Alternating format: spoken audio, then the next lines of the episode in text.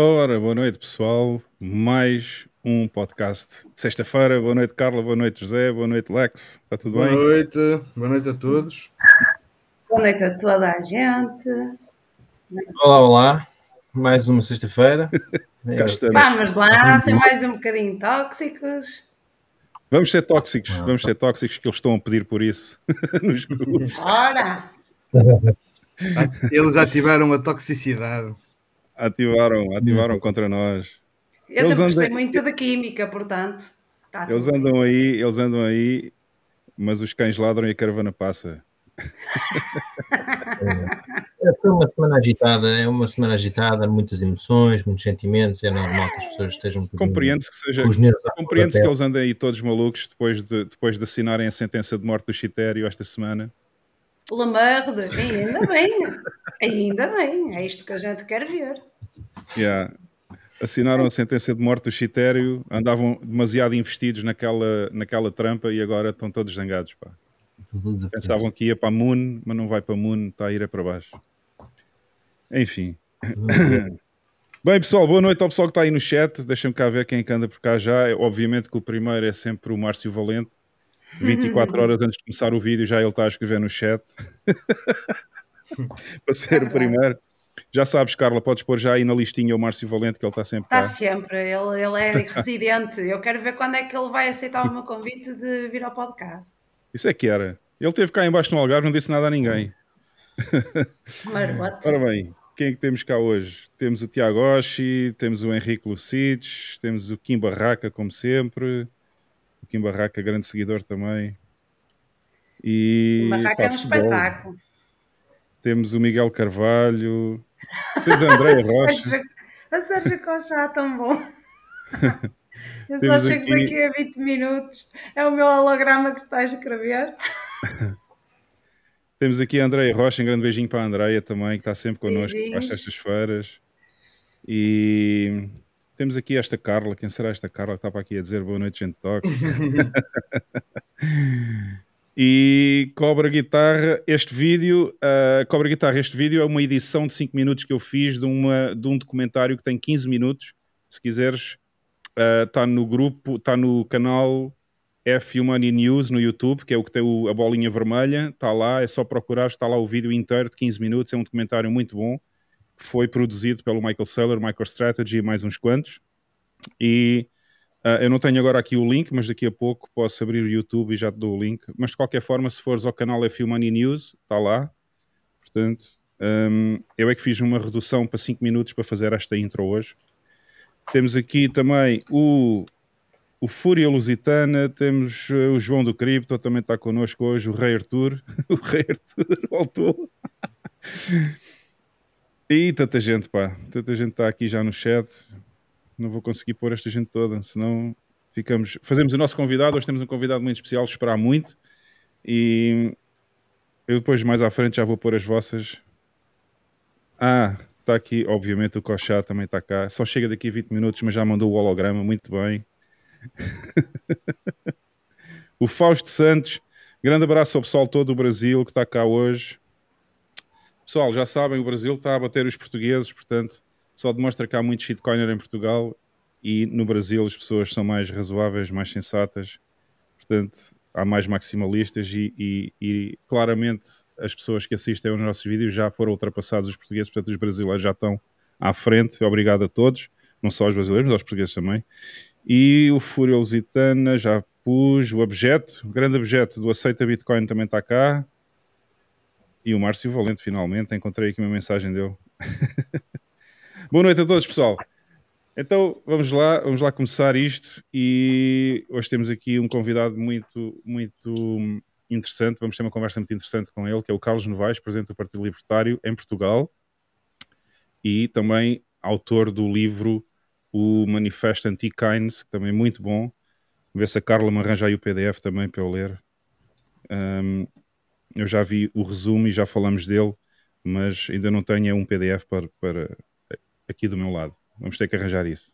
Vamos ver se o Carlos oferece. Vamos ver se o Carlos oferece, oferece aqui à malta o livrinho hoje. Ainda assim, ainda assim, há livros que eu faço questão de ter fisicamente.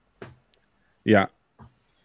Ah, pronto, Pronto, então vamos lá, pessoal. Eu vou só, vou só, já sabem, como sempre, passar aqui pelos números da Bitcoin da semana, rapidamente, e depois vamos então começar a conversar com o nosso convidado. Ah, onde é que está? Estamos aqui. Pessoal, já sabem, se quiserem uh, ajudar o, o podcast, visitem o site, tem aqui as informações todas dos canais onde nós estamos, uh, fumoneypod.com e se clicarem neste botãozinho amarelo aqui, tem aqui os canais que nós temos no YouTube, era o que eu estava a dizer há bocado, a quem estava a pedir o a quem estava a pedir aquele vídeo da intro. Se vocês forem aqui ao canal F-Money, uh, F-Money News no, no YouTube, um, está lá. Já não me lembro em que posição está, mas não está há muito tempo. Portanto, vocês vão encontrar facilmente. É um vídeo de mais ou menos 15 minutos e, portanto, podem vê-lo completo lá no canal F-Money News. Uh, e estão aqui os outros canais todos. Hoje estamos a transmitir, obviamente, o Don't Trust Verify no canal F-Money em português. Tem aqui todos os links para as plataformas áudio podcast. Estamos no Fountain, Spotify, Apple, Google. Temos grupos no Telegram também para o de língua inglesa e o de língua portuguesa. Pessoal, juntem-se a nós também no Telegram. Ajudam o, a suportar aqui o nosso trabalhinho semanal. Se quiserem contribuir satoshis, também podem. Está aí embaixo o link nas notas do vídeo com uma Lightning Network. Podem mandar também para lá. Ou no Fountain ganham todos. Se vocês ouvirem o, o áudio podcast no Fountain, ganham sats. Nós ganhamos 7. Portanto, ficamos todos a ganhar. E é isso. Uh, se não quiserem gastar satoshis, e eu compreendo perfeitamente, subscrevam e deixem o like, já ajudam bastante a promover também o canal junto de outras pessoas que ainda não nos conhecem. E vamos então aos números da Bitcoin da semana, o site preferido da Carla, o Coin Market Crap. não vamos discorrer sobre esse assunto, pois não. Não vamos discorrer sobre este assunto hoje, uh, até para ser mais rápido aqui com os números. Portanto, eu, eu, só gosto de mostrar este site aqui por causa, do, aqui por causa das, das, das coisas que estão aqui depois a partir do número 2, são todas iguais e têm todos um emoji muito bonito. Mas vamos aos números da Bitcoin da semana então. Estamos neste momento a transmitir live o podcast no bloco 754.386. O preço da Bitcoin neste momento é 19.730. Tivemos aqui uma descidazinha de umas centenas de dólares desde a última semana. Uh, sets per dólar, mais conhecido por Moscow Times, 5.069. Uh, market capitalization da Bitcoin neste momento 377.8 bilhões e Bitcoin detida pelas empresas conhecidas, obviamente, empresas que a gente sabe que têm a Bitcoin, são neste momento 1.491.338 Bitcoins, que corresponde a 29.4 bilhões de dólares, e os full nodes que estão neste momento na ClearNet, ou seja, a rede full node que não está uh, encoberta pelo, pela rede Tor, são 13.954, a capacidade total da Lightning Network neste momento, 4.786.35 Bitcoins, 17.200 nodes na Lightning Network com 85.065 canais abertos entre si. E vamos só dar uma olhada aqui também, já agora, porque temos aqui uma coisa nova no site mempool.space. Neste momento, como já vocês já sabem, a esta hora é sempre mau fazer transferências em Layer 1 na Bitcoin. As, as FIIs estão muito altas, vão dos 23 aos 26 satoshis por byte. Portanto, já sabem, a melhor hora é sempre uh, a partir da 1, 2 da manhã, hora portuguesa, e 9, 10 da noite, hora do Brasil. Costumam estar sempre FIIs muito baixinhas para quem precisa de fazer transferências em Layer 1 na Bitcoin. Mas eles também têm aqui uma coisa nova agora: têm aqui um dashboard beta da Lightning Network e vocês podem ver o mapa do mundo com as ligações dos canais entre os nodes Lightning. Um, também podem ver a distribuição onde é que esses nodes estão, mais ou menos, qual é a capacidade, que nós já falamos há bocado, por acaso até bate certo, 4.786 bitcoins neste momento, e também temos aqui o, uh, para os miners, para quem está mais dedicado à mineração, quais são os blocos que estão a passar e qual foi a pool que os minerou. Uh, por acaso não tenho aqui a pool agora, não, não minerou nenhum bloco recentemente, que é a minha pool. Tem também a distribuição de quais são os pools com mais hash, Portanto, uh, eu estou na que tenho aqui na Antpool, que é a segunda maior pool que existe. Depois a Foundry não deixa só para grandes empresas, grandes mineradores é que eles aceitam. E estamos neste momento com mais um all-time high na, na, na, no hash rate, portanto, estamos na dificuldade, peço desculpa. E também no hash rate, exatamente. Ora bem, o vermelho é a dificuldade e o laranja é o hash rate. O hash rate é capaz de estar, está ela por ela. Estamos quase, quase, quase com um novo all-time high e a dificuldade também está no seu ponto mais alto desde sempre, com 32.05 teras. Portanto, São os números da Bitcoin, pessoal. Já sabem, nós temos aqui sempre os números todas as semanas. Vou voltar a pôr isto no sítio. E só uma última olhada em termos de valores de mercado. Portanto, está no valor que a gente falou há bocado, 19.736, o que corresponde apenas a 0,65% de descida desde há 24 horas para, para cá. O resto não nos interessa para nada. Já sabem qual é o, o drill aqui. e então, pessoal, estamos prontos? Estamos prontos todos? Estamos prontos. Anda lá. Anda lá, anda lá, onde é que estamos aqui? Carlos, Carlos, onde é que ele está? Está aqui em baixo. Carlos. Vamos chamar o Carlos. Olá, Carlos. Boa noite. Obrigado por teres aceito. Obrigado por teres aceito o convite para estares aqui hoje connosco. Ah, obrigado. Já há muito tempo precisava de, de olhar para aqui. Agora com o convite. Um Por acaso já, nós já tivemos juntos, nós já tivemos juntos aqui no podcast eh, ainda nem há um ano, foi em janeiro deste ano, se não me engano, quando a Bitcoin fez o 13º aniversário. Sim, estava. Exato, estava em Cerveira, agora estou em Lisboa. Estava aí a passar um fim de semana em Cerveira, creio. Já não sei. Estávamos era, estávamos era com muita gente também no podcast, eram algumas 10 pessoas sim, sim, e- estava- e foi difícil, foi, foi difícil termos uma conversa quase. Ah, apesar das 5 horas de podcast que fizemos nesse dia, foi um dia especial. Ah, mas pronto, é um gosto ter-te aqui hoje outra vez. Vamos ter a oportunidade, se calhar, de perguntar mais coisas e Sim, vamos eu- falar. além do Manifesto Anti-Case, escrevi um livro sobre Bitcoin. Portanto, Exatamente, exatamente. e- Por acaso não pus isso nas notas, esqueci, mas eu, mas eu lembrava-me que tinha escrito. Quando, quando foi eh, a sessão da apresentação do livro, estava a fazer aquele mínimo pós-bolha de 2018. Estava a fazer aquele mínimo abaixo de 4 mil, acho eu. Lembro Perfeitamente. Acho que acertei na, na, no mínimo. E, e pronto, mas acho que correu bem depois disso. Portanto. E a história desse livro é ou seja, foi, foi só para, para eu organizar as minhas próprias ideias. Fui, quando é obrigado a escrever, tenho que, tenho que organizar. Foi escrito em que ano já agora? Sabe. Desculpa? Ah, em que ano é que, foi, é que foi escrito esse livro sobre a Bitcoin? Foi 2018. 2018? Sim. E na altura precisei de, de sistematizar aquilo que achava que sabia. Eh, Comecei a acompanhar o Bitcoin em 2013 ah, e na verdade demorei talvez 3 ou 4 anos a perceber na sua totalidade. Eh, Sei que alguma vez chegamos a perceber na totalidade. Ahm, não, não pelas pelas características técnicas, né? é por tudo que está envolvido. Uhum.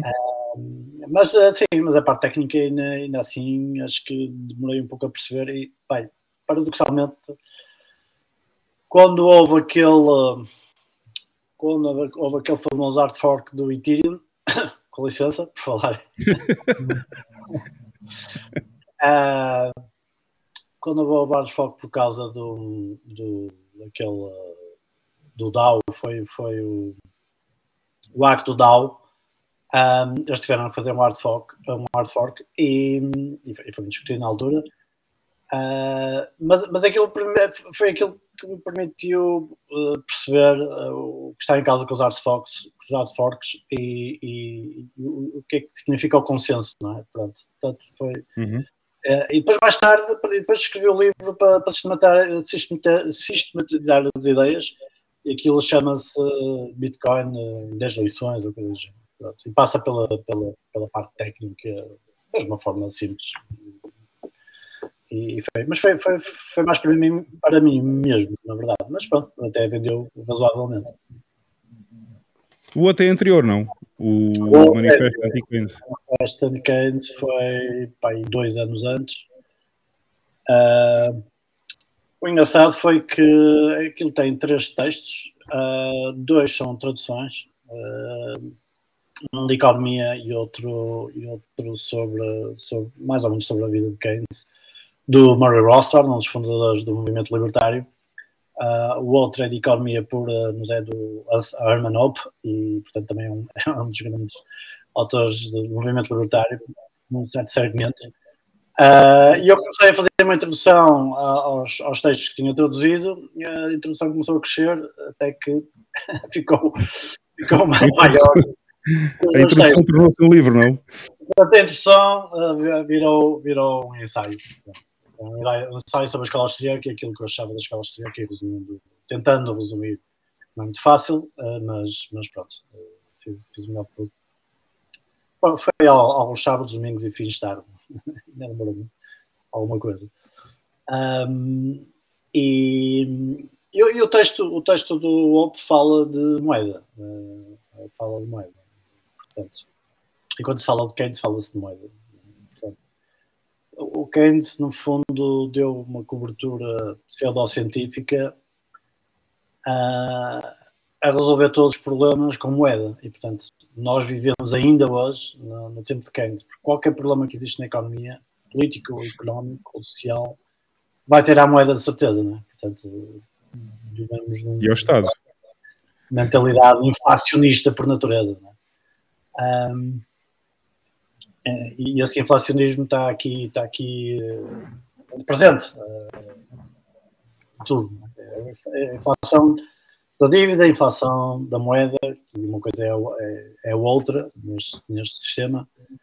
Ahm, e, e, e foi, temas que me interessaram desde sempre. E eu, eu devo dizer que fui ter à escola austríaca até quase por necessidade profissional, porque eu precisava de perceber numa determinada altura, no final dos anos 90, porque é que existiam crises, não é? Porque é que existem bolhas e crises. Ahm, e, e nessa, nessa procura ah, dei com a escola austríaca e desde aí eh, pronto, mergulhei imersamente durante uns anos na literatura da escola austríaca. A escola austríaca eh, vai dar diretamente ao movimento libertário, portanto, não quer dizer que um tenha que ser o outro, mas na verdade acaba por suportar uma grande parte do movimento libertário acabou por estacionar, felizmente, na escola austríaca e não na escola de Chicago. Ahm, e, e- desde aí, na verdade, desde 2002, 2003, que me digo libertário. Já, já é bastante tempo. Foi, foi, eh, foi amor à primeira vista. Tornaste libertário assim Ah. que. Sim, eu já era, já era ultraliberal, não é? Eu, eu passei a adolescência. Na minha adolescência apanhei com o Reagan e a Thatcher. E, e devo dizer que era uma pessoa impossível de aturar, porque isto foi nos anos 80. Onde quer que estivesse, podia ser batizado, casamento ou jantar de família, onde não se fala de política, mas eu vinha defender o Reagan e a Thatcher de uma maneira ou de outra. Portanto, foi, foi, foi essa primeira- os primeiros anos. Ah, depois, quando comecei a trabalhar, acalmei um bocadinho eh, e depois descobri a escola austríaca no movimento libertário. e, Portanto, ah, não sei se melhorou ou se piorou. Ah, mas, mas, mas, quer dizer, já, já tinha, enfim, já tinha lido, um dos primeiros autores que eu li foi o Milton Friedman, durante essa altura do Reagan e da Thatcher, nos anos 80, e o Milton Friedman, em certas coisas, é extremamente uh, honestamente libertário, noutras, como a moeda, não é nada. Portanto, o, o- o Milton Friedman tem o prestígio precisamente por aquilo que ele faz pior, que é da, da- da moeda e banca. A pior coisa que ele faz é, é onde tem o prestígio, digamos, académico e político, e, como nome, do Milton Friedman. Um, mas, mas noutros, noutros pontos é, é- é sinceramente libertário. Um, e portanto tenho, tenho coisas boas. Um, a descoberta da escola austríaca é importante porque tem um foco muito grande na, na- na moeda. Um, e isso é um, é um tema comum aqui, não é? Nós estamos aqui por causa disso. Um, e o Bitcoin tem enorme importância para o movimento libertário. Não só para o movimento libertário, mas eu acho que eu diria que toda a gente tem que de uma maneira ou de outra, tem que dar com o movimento libertário. Portanto, se não é, vai lá ter. Ahm, mas tem enorme importância porque eu- até aí eu eu sempre fui pro ouro, não é? sempre fui pro Goldbug. Um, de certa maneira ainda sou. Mas ah, na questão da moeda, nós ah, estão aqui a dizer que se ouve aos soluços, espero que não, mas pronto, vamos lá ver. Não, agora está-se a ouvir, está a ouvir sem cortes, mas o, o som do teu microfone é que está um bocadinho mais baixo do que os outros, acho eu. Certo, Não certo. sei se. Mas pronto, está-se a ouvir. Se, se tu estiveres mais perto do computador, já se ouve bem. É melhor, não é? Pronto, Então, eu Uhum. uh, ler aqui comentários sobre a Margaret Thatcher não ser libertária. Sim, eu, eu com o tempo depois tornei-me eu próprio crítico da Thatcher e do, e do Reagan, ah, ah, por não ser suficientemente, digamos, um, próximo. Mas, e, há- e algumas críticas pontuais mu- muito, muito, específicas, uh, mas, mas, enfim, uh, podemos falar disso Eu estou aqui, eu estou aqui Não. sempre, sempre que aparecem perguntas, desculpa, Carlos, sempre que aparecem perguntas aqui no chat, eu vou marcá-las, porque nós vamos no, na parte final do podcast, vamos passar as perguntas todas que as pessoas escreveram no chat, todas as que eu consigo apanhar, claro. Às vezes pode-me escapar alguma, mas já agora também quero deixar essa informação. Se vocês querem fazer alguma pergunta ao Carlos diretamente, também podem guardar para o espaço do plebe, que fica mais ou menos no fim do. fica mais para o final do podcast. Ou se quiserem pôr já, eu vou tentando apanhá-las, vou marcar com uma estrelinha, que é para no fim uh, podermos fazer as perguntas todas diretamente um, na parte final. Certo. Mas pronto, Olha- Carlos, há uma pergunta? Diz, diz. Uh, sim, eu ia só, só acabar, enfim, Ah, desculpa. um fim de raciocínio ao início, que é a importância do Bitcoin, não é? Portanto, eu estava a dizer que, que sempre fui Goldbug. Um, quando chegou o Bitcoin, ou antes de chegar o Bitcoin, uh, movimento libertário não se estava a ver muito bem o que é que, o que, é que- como é que se poderia criar uma moeda uh, independente do Estado, não é? Uh, era aquele ponto que falhava sempre. É, assim, "Ah, mas as pessoas vão começar a usar ouro outra vez, como é que. Pronto, não, não, não era muito visível, faltava ali qualquer coisa. Pronto, e portanto o, fica o ciclo fechado com, com o Bitcoin. E portanto, com o Bitcoin e com, com essa independência do Estado, ah, o, o- o ciclo fica fechado lá, todas as condições para. Um, o engraçado é que o IEC, um, o IEC tem um- um- uma entrevista em dois ou três minutos, eu até tenho aqui selecionado, não sei se valeria a pena uh, partilhar, mas não vale a pena. Onde ele diz, claro que nós queremos substituir a moeda, nunca vai ser um processo violento, uh, tipo, nós não queremos que seja um processo violento, mas uh, terá que aparecer alguma coisa que, que se impõe a si mesmo. Portanto, eu, eu diria que o IEC previu, previu que alguma coisa, mais tarde ou mais cedo, pela inovação e criatividade, apareceria alguma coisa e apareceu. É isso que, que, que, que é a grande novidade para, para também como para, para o movimento libertário. Eu, desde o, desde o podcast, depois, entretanto, surgiu o Partido Libertário, não é? Nós já falamos um bocadinho sobre isso também antes, mas. Sim, ah, nós somos uma associação em, que tem em vista formar um partido libertário. Uh, E isso leva-me à nós- pergunta que eu já tenho aqui na manga. nenhum de nós tem muita vontade de ser, de ser, de ser político e eu também não. Uh, portanto, vamos andar. Já estamos no sexto ano de existência. Não, faz- não trabalhamos muito, mas, enfim, temos mil assinaturas neste momento, Ah, que chegam recentemente, uh, e portanto temos que chegar às 7500. Uh, mas até lá. era essa, como é que adivinhaste? Que era essa a pergunta que eu te ia fazer? Porque da última vez que estiveste aqui no podcast, em janeiro, eram cerca de 700 assinaturas que vocês tinham, e eu ia precisamente perguntar quantas é que já conseguiram até agora. Cresceu um bocadinho, cresceu um bocadinho, nada especial, mas eh, acho, acho que acho que eu acho que a maior dificuldade nem é propriamente as assinaturas, é criar a estrutura e ter pessoas que querem, querem estar na- no mundo político, coisa que, como eu digo, para um libertário, se calhar não é, nem é- não é uma coisa natural. Portanto, é mais ou menos forçado. É para ter, dizer, ok, pronto, ah, tem que haver uma presença política de- pelo movimento libertário, portanto, vamos lá fazer isto. Portanto, é de facto um Em libertário, aqui dizer. E de qualquer maneira, o movimento libertário é muito mais. É, é- é muito mais abrangente que, que, que uma existência. Uma mera existência como partido político. E, portanto, uma. no fundo, nasceu nos anos, anos 60, vamos dizer, final dos anos 60, ah, nos Estados Unidos, claro. E, e na verdade não, tem parado de crescer. portanto, vai tendo flutuações, mas em todo, cada vez há mais pessoas e de vez em quando há políticos que estão neste elemento do partido, nos Estados Unidos, republicanos, claramente, ou independentes, que dizem que nisto aquilo são libertários. Portanto, a palavra libertarian já, já, já, já se tornou, já passa na, na, na, sabemos, no mainstream, né? dizer, mainstream. Uh, portanto, não é, não é insulto, não é nada, já caracteriza uma certa forma de estar, não é só de pensar, de ver a economia, de ver, de ver as relações entre as pessoas, mas, mas uh, pronto, está cá, já não vai desaparecer e, e não tem para crescer.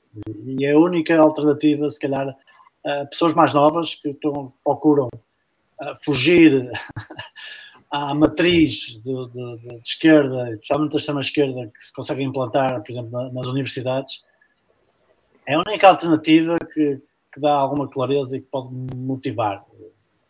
Porque é estruturalmente, digamos, um, consistente e, tem uma produção vastíssima de muitos autores, alguns académicos, outros não académicos, e, e o movimento passa por várias, por várias enfim, características e nuances e, portanto, não, não para de, de ser enriquecido.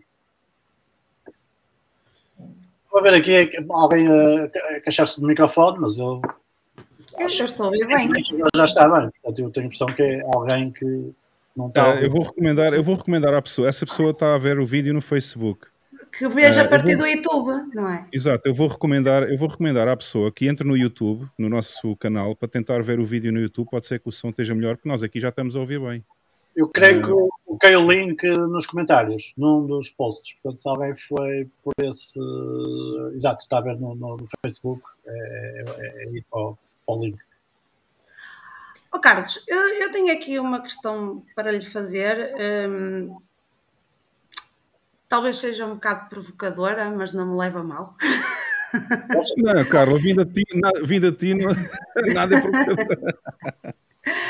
Um, mas é o seguinte: esse paradoxo, paradoxo entre uh, partido político e, e, associação política e, e, e libertarianismo, ou, ou, ou, o movimento libertário, melhor assim dizendo, não me parece que, que, que, que se encontre. Um, falou da Margaret Thatcher enquanto referência e, o Reagan na sua adolescência. Um, pronto, são pessoas que eu não aprecio de todo. Uh, estou com o. Olha, agora falhou-me o nome. Pronto, mas a malta da punk scene de Inglaterra e dos Estados Unidos, o Derek German, Derek German, grande Derek German. Um, e, e, também o movimento libertário um, não nasceu propriamente nos anos 50. Por exemplo, Walter Benjamin, não sei se, se, se já ouviu falar, um, é um teórico que, que, que, sempre apresentou algum libertarianismo e, e, eu até diria que Nietzsche também. Um, eu não sei e, e gostava de tentar compreender como é que encontra essa parte da política e o libertário, porque eu acho que são opostos. E... É verdade não, não, não há que fugir uh, ao paradoxo. Eh, eu diria que os paradoxos são as coisas mais presentes no nosso dia a dia, não é? É verdade. No nosso dia a dia e no, na, nas ideias e naquilo que aprendemos. Um, porque, enfim, o, aquilo, uh, o básico do movimento libertário é o axioma da não agressão, não é? Portanto, o que nós dizemos é direitos negativos, direitos naturais. Portanto, há, há várias formas de abordar um, o Axioma da Agressão só diz que nós, nós temos direito a que, que ninguém inicie violência contra nós. Isso acontecer só será legal se, se, nós próprios estivermos a usar a violência contra alguém. Uh, isto é, o, é, é, a base de tudo. Um, e eu acho difícil que alguém possa defender. Eu, eu, no fundo, penso assim: no fundo, toda a gente é libertária. Porque se não sou como diz, diz isto assim, eh, eu acho que as pessoas tendem a concordar, não é? As pessoas concordam. Um, não, não, tiram logo as consequências dessa verdade filosófica universal que parece impossível de ser contestada, não é? Ninguém diz, não, não, Então, neste aspecto, a violência pode, usar, pode ser usada. Portanto, não temos direito a, não ser agredidos uh, e não temos direito a agredir ninguém. Uh, daqui, uh, as consequências diretas é que todos os nossos atos e os nossos pensamentos são voluntários. são voluntários tendo em conta os direitos dos outros, os direitos dos outros incluem também os seus direitos de propriedade, a sua propriedade. Um, e, e, e, e, daqui é que podemos saltar para, mas se é assim, o Estado não devia existir o Estado ou qualquer entidade ou qualquer agência ou qualquer uh, corporação que use formas diretas ou indiretas de, de violência.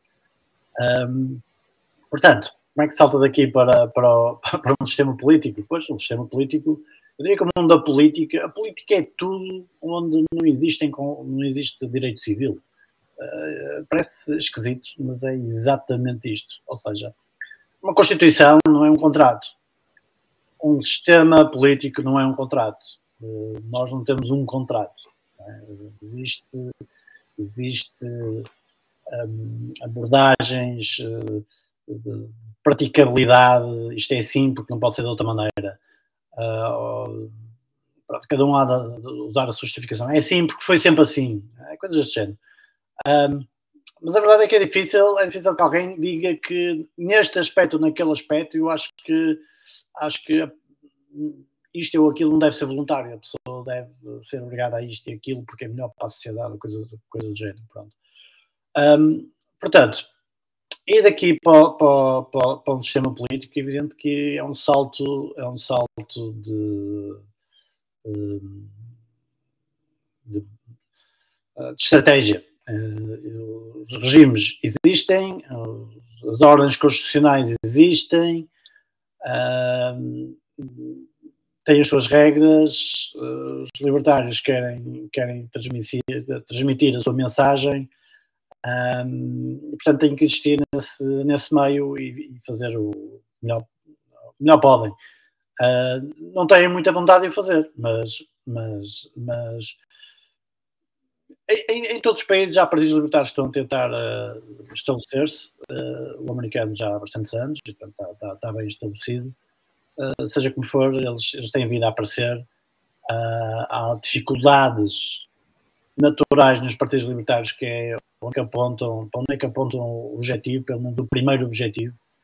O, o nosso é claro, o nosso é uma, uma, uma redução de 50% do Estado.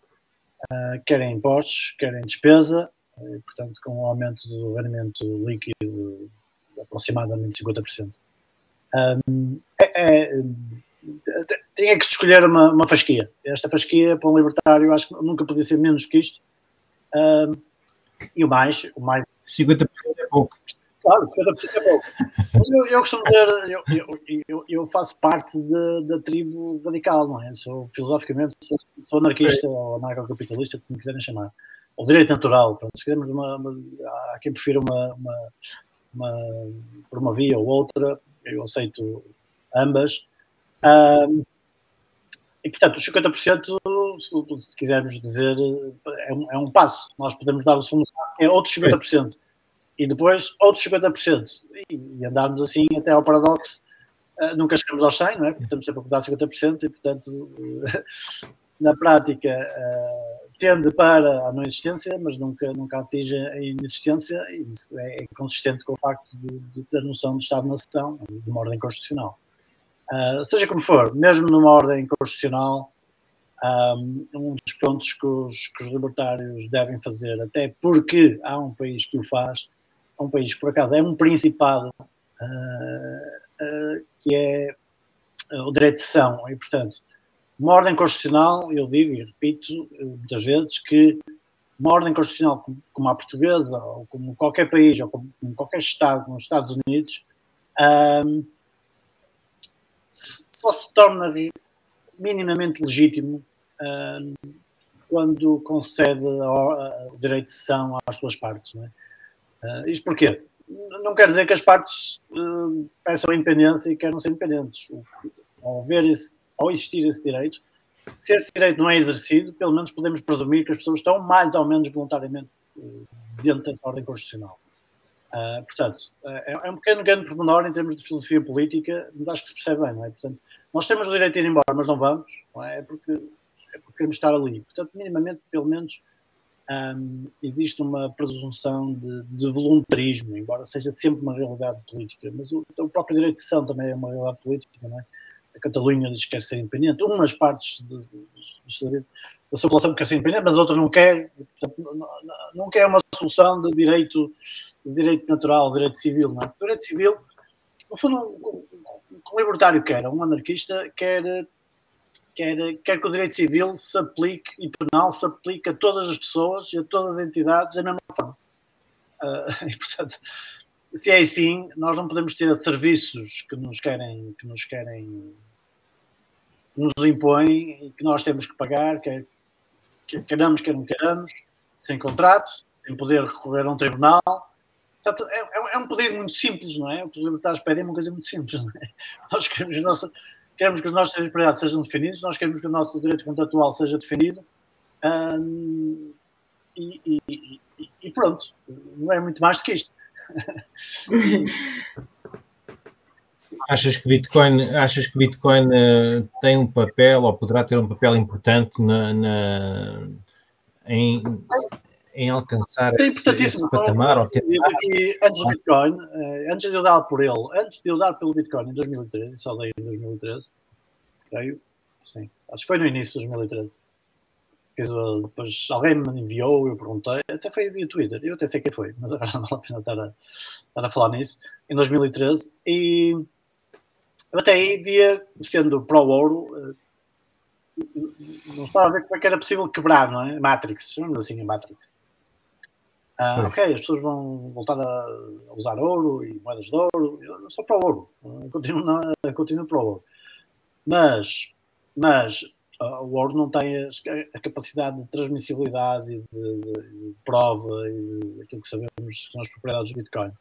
E, portanto, uh, até era, para mim era difícil, não é? não, sendo libertário, não, não percebia mesmo o que, é que, que, é que poderia. E com o Bitcoin, pronto, é, uh, isso fica tudo resolvido, está tudo resolvido. Uh, quer dizer,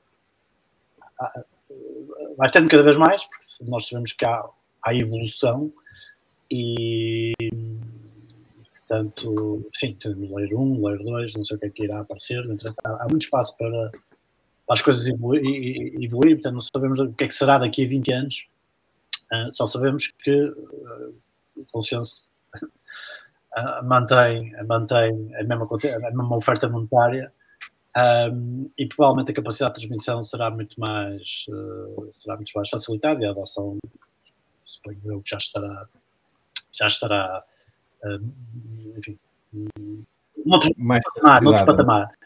Uh, portanto, eu diria que a possibilidade ou a visão do mundo libertário ficou imensamente mais, uh, não só facilitada, mas consistente porque a pergunta podia ser também, então, mas, mas que moeda é que vocês vão usar? Como é que acham que as pessoas vão dar valor à moeda? Como é que pode haver uma moeda independente do Estado? Como é que pode, como é que pode haver moeda sequer? Porque mesmo no padrão ouro, os, digamos, estatistas dizem, ah, não, mas o ouro só tem o valor porque existe um Estado que diz qual é os pesos, ou que diz o valor, ou que, que diz isto ou aquilo, um, através de legislação, seja o que for. Um, pronto, isso ficou tudo resolvido. Portanto, era o que faltava era o que faltava. Porque tudo o resto, não é? Nós conhecemos, nós conhecemos as empresas privadas, que, que até há, há, há, uns anos atrás, há 20, ou seja, nos anos 80, quando eu tinha estes debates quando era adolescente, uh, falava-se de segurança privada, o dinheiro é um bocadinho esquisito, mas agora, sem segurança privada, onde é que nós estávamos? Agora a segurança privada está em todo lado, não é? Uh, as próprias seguradoras dão-nos segurança, porque se a nossa casa for roubada, nós temos uma indenização, quando contratamos um seguro, eh, se calhar a seguradora vai, vai verificar se temos condições de, de mínimas de, segurança, porque não vai dar um seguro assim, sem mais ou sem menos. Um, e, portanto, a, a, segurança. Os tribunais também. Há tribunais de arbitrais desde sempre, desde a Idade Média. E, e por exemplo, no direito mercantil do, do, dos barcos, como, como, como é um direito que está em várias ordens jurídicas, vários países, vários estados. É um direito privado que conseguiu desenvolver-se uh, perfeitamente uh, fora, digamos, da fila do Estado, que não é um Estado mundial. Uh, portanto, o comércio internacional em geral e o, direito mercantil um, é uma prova que os, os tribunais arbitrais funcionam. E, e, e, neste momento até estão em crescimento, né? porque as empresas, nas empresas, as empresas não podem esperar por decisões, mais decisões e, e, e, muito atrasadas. Portanto, há, há muita, muito litígio hoje em dia que já se, já se faz em tribunais arbitrais, às vezes em escritórios de advogados, mas há tribunais arbitrais formais, aliás, a própria lei reconhece-os, só que há, há, tribunais arbitrais que são informais, porque, sei lá, há, há litígio entre dois escritórios de advogados, de clientes respectivos, que escolhem um terceiro para, para, para, para arbitrar uma questão e, e esse terceiro um, dá uma decisão, dá uma decisão. E, e, e, a decisão é cumprida. Cumprida porquê? É cumprida porque se não cumprir, toda a gente fica a saber que aquela, aquela contraparte não é fiável, não é confiável e, portanto, as pessoas tendem a ostracizar. Mas os negócios já ostracizam os maus, os maus players muito rapidamente, não é? Além, além dos consumidores. Hoje em dia os consumidores também têm muita capacidade de, uh, enfim, de, de, de, boicotar e apontar os maus comportamentos. Um, tudo, portanto, para mim, na minha cabeça, tudo isso estava resolvido. Apesar, para muita gente, se calhar, não, eu tenho que pensar um bocadinho tudo. Mas para mim estava resolvido, só, me faltava, só faltava a moeda. e Bitcoin acaba por também ajudar nessas, nessas litigâncias ou, nessa, ou nessas disputas acaba por ser também uma ferramenta de, de reforço da reputação, não é? Uh, eu pelo menos assisto, assisto a isso entre, entre bitcoins, a reputação é muito importante e, okay. e, eu, eu, e isto... eu sou fã, sou fã. É. Eu utilizo o BISC, BISC, não é? É assim que se chama, não é? BISC, BISC, BISC, BISC, yeah. O BISC. Yeah. Ah, e o BISC, como, como, como muitas plataformas é que se diz peer-to-peer, -peer, é? enfim, a transferência direta, uh, dizem descentralizada, mas enfim, pronto, isso agora se é descentralizado ou não. Uh, mas estou fã e, e, no, e, no, fundo as pessoas, os utilizadores conhecem depois de fazer algumas transações, uh, passam, a ter uma, passam a ter reputação, não é? Portanto, e essa reputação funciona. Há um problema, ok? Há um problema, certo? Mas no, no, no caso do BISC está muito bem, porque as pessoas põem um colateral, quer o comprador, quer o vendedor. O, uh, a parte quando, põe, quando coloca uma oferta diz qual é o colateral que, que quer, se é 15%, se é 20%. Um, portanto, vejo muito potencial no BISC, na verdade. Pegando. Oh, oh, Espera aí só um bocadinho, Lex. Está aqui o Tiago Vasconcelos a perguntar isso baseado em quebras de contratos. Penso que era o que o, o Carlos estava a falar um bocadinho antes. Uh, não sei se se o Tiago quer completar um bocadinho a pergunta para nós sabermos exatamente sobre o que era ou se o Carlos ainda se lembra do que estava a dizer. A Câmara de Contratos, ah, dou muitas vezes o exemplo dos tribunais arbitrais por causa dessa, dessa questão de prestígio. E a pessoa pergunta, então, mas como é que nós sabemos que a parte perde, cumpre? É, a parte perde, cumpre porque se não cumprir, uh, todas as contrapartes, nesse, por exemplo, nesse setor, uh, passam a a não ter certeza jurídica com, com essa contraparte. Um, e, portanto, mesmo na Idade Média, isso era, isso era feito pelas organizações setoriais, um, que eram muito locais na, nas cidades. Um, e agora, no mundo moderno, os tribunais arbitrais, na verdade, têm aumentado o seu, o seu âmbito, como eu disse. E, portanto, esta questão de prestígio, de cumprir ou não cumprir o, uma sentença é, é facilmente resolvível. As empresas não querem. Além disso, as empresas não se importam de perder um litígio se ele for rápido, se for objetivamente o mais justo possível e se perder paciência e parte para outra. Se não cumprir, não parte para outra. Está numa situação muito má, porque depois as outras partes dizem assim: espera aí, não posso fazer contato contigo, depois, se houver um problema, uh, se houver um problema, não compro a sentença do tribunal, portanto não quero fazer negócio contigo. E, e, e, e através de formas associativas começa, começa a haver formas de, de mandar embora os agentes de pouco prestígio. Portanto, como eu disse, isto para mim estava, sempre teve resolvido, exceto a, a questão da moeda. Uh, portanto, quer na segurança privada, quer na questão da, da, da produção de justiça, isso, isso uh, é, uh, é claro. Há uma parte mais difícil, mais, muito interessante, e portanto, os autores que se dedicam ao, ao anarcocapitalismo, no fundo, a única, a única coisa que difere um libertário um, um liberal clássico, enfim, bastante avançado, no anarcocapitalista é a análise teórica do, do, direito, do direito penal, que é o crime, não é? Quando há um crime, quem é que trata do crime e qual é a pena do crime? Há muita produção eh, sobre isso. Uh, mas são, é o movimento libertário que o faz, não há ninguém. Portanto, pois, o problema é. Vamos o pensamento avançado. Portanto, para, para ver coisas interessantes, sobre, realmente interessantes, é, é procurar a literatura e, e, os, e os, pensadores de, de do, do, do movimento libertário e, e, e, se vocacionam para o direito. No final, no final, na verdade, tudo se resume a direito. Eu não sou jurista, mas tenho que reconhecer todas as grandes, grandes questões filosóficas que podemos ter sobre a ordem social acabam no direito. O direito mas o direito tem que ser intuitivo, não, é? não precisa ser não precisa ser académico sobre o direito, não é? Portanto, o axioma da não agressão é simplesmente eu não tenho direito a agredir ninguém, ninguém tem direito a agredir-me a mim e os contratos que eu faço têm que ser voluntários. Uh, tenho que respeitar a propriedade dos outros, tenho que respeitar a minha propriedade. Uh, deve haver voluntarismo, mesmo fora de questões contratuais, é a melhor forma. Uh, e, e pronto, resume-se isto. a consequência disto é que é muito maior. a consequência disto é os Estados não existirem por, por, por serem agentes de agressão. Pronto. É, numa pequena frase chegamos a revolucionar revolucionamos o mundo. Mas é só isto. Agora, eu preciso é que alguém me explique como é que alguém pode achar que pode refutar isto, não é? Porque ele pode refutar, tem que dizer: não, não, não, não, mas aqui neste aspecto pode haver aqui um tipo com um cacete. Tu não estás a agredir ninguém, não é? Mas pode haver alguém com um cacete, está com um cacete. Eu, não estou a ver que seja possível. Eu digo, toda a gente é libertária, genuinamente. é, oh, Carlos, oh, Carlos, Carlos. É... Diz, diz, Carlos. A pergunta que não quero calar. Eu tenho.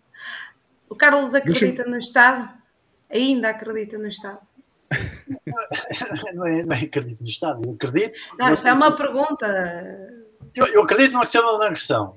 Os Estados existem, uh, como a gente, como a gente uh, os Estados produzem uma coisa terrível, que é a guerra. Uh, portanto, normalmente, uh, defendem o Estado dizemos, não houve Estado, havia desordem. Um, há muita coisa a dizer sobre isso, não é bem assim, ou nada assim. Um, produz muita desordem, precisamente porque não há equilíbrios, enfim, naturais na, na, na ordem social. Uh, e as pessoas, normalmente, quando dizem, quando eu começo a explicar que, mas se houver, se houver uma ordem privada, se houver tribunais privados, se houver seguradoras, o papel das seguradoras é aqui muito importante. Parece, parece aqui um detalhe, mas não é, não é um detalhe. Por exemplo, nós, nós para andar numa, numa rua precisamos de um seguro de responsabilidade civil, é? para andar de carro. E se, se, se, se, tudo fosse privado, as, as próprias enfim, proprietários de estradas ou vias verdes para nos dar a via verde, iriam pedir, iriam pedir um seguro de responsabilidade civil. Esse, esse seguro de responsabilidade civil pode ser mais abrangente, por exemplo. Se, se nós queremos ir daqui para uma cidade, para outra cidade, e estamos a falar de cidades privadas, provavelmente não, não me conhecem de nenhum lado, portanto, estão a migrar, não é? Estão a migrar de um sítio para o outro. Uh, seria natural pedirem de responsabilidade civil. Não é para nada caro, é só, só para entrar e para estar lá, para viver, para, para, para, para ter um emprego e comprar uma casa. Uh, porque é esse seguro que defende as outras pessoas de, do desconhecido, que eu sou. Provavelmente a seguradora, para me dar o seguro, vai pedir o currículo, coisas desse género. Isto é, é só um, um pequeno nada de como uma ordem social privada pode, ser, pode ter ordem e, e obviamente, liberdade, porque ninguém pede e exige coisas às outras pessoas quando, tenta, quando, quando passa a ser anti-económico, deixa de fazer sentido, porque há capital envolvido, não é? Numa ordem privada há capital. E o capital tem que ser rentabilizado e, portanto, ao mesmo tempo quer ordem, mas também quer aberto, quer que as pessoas estejam, venham, circulem. uh, tenham rendimento e gastem, façam despesa. E, portanto, a, a, ordem social no mundo privado seria, seria bem maior do que é, do que é hoje. Uh, do que é o, o, tal Estado que se não existir seria a desordem, mas a ordem não é existe. A ordem existe uh, em Londres, no centro de Londres, em Lisboa, no centro de Lisboa, mas se formos para sítios, basta sairmos um bocadinho, se calhar já não é, a ordem já não é, já não é tanta ordem, uh, e é isso que o Estado produz, não é? Produz ordem provavelmente para os ricos. Uh, para, os, para os pobres já não produz ordem, por isso é que lhes tira, tira a capacidade de ter, ter uma arma de defesa, portanto, ficam, ficam incapazes de, de, de defender a sua propriedade.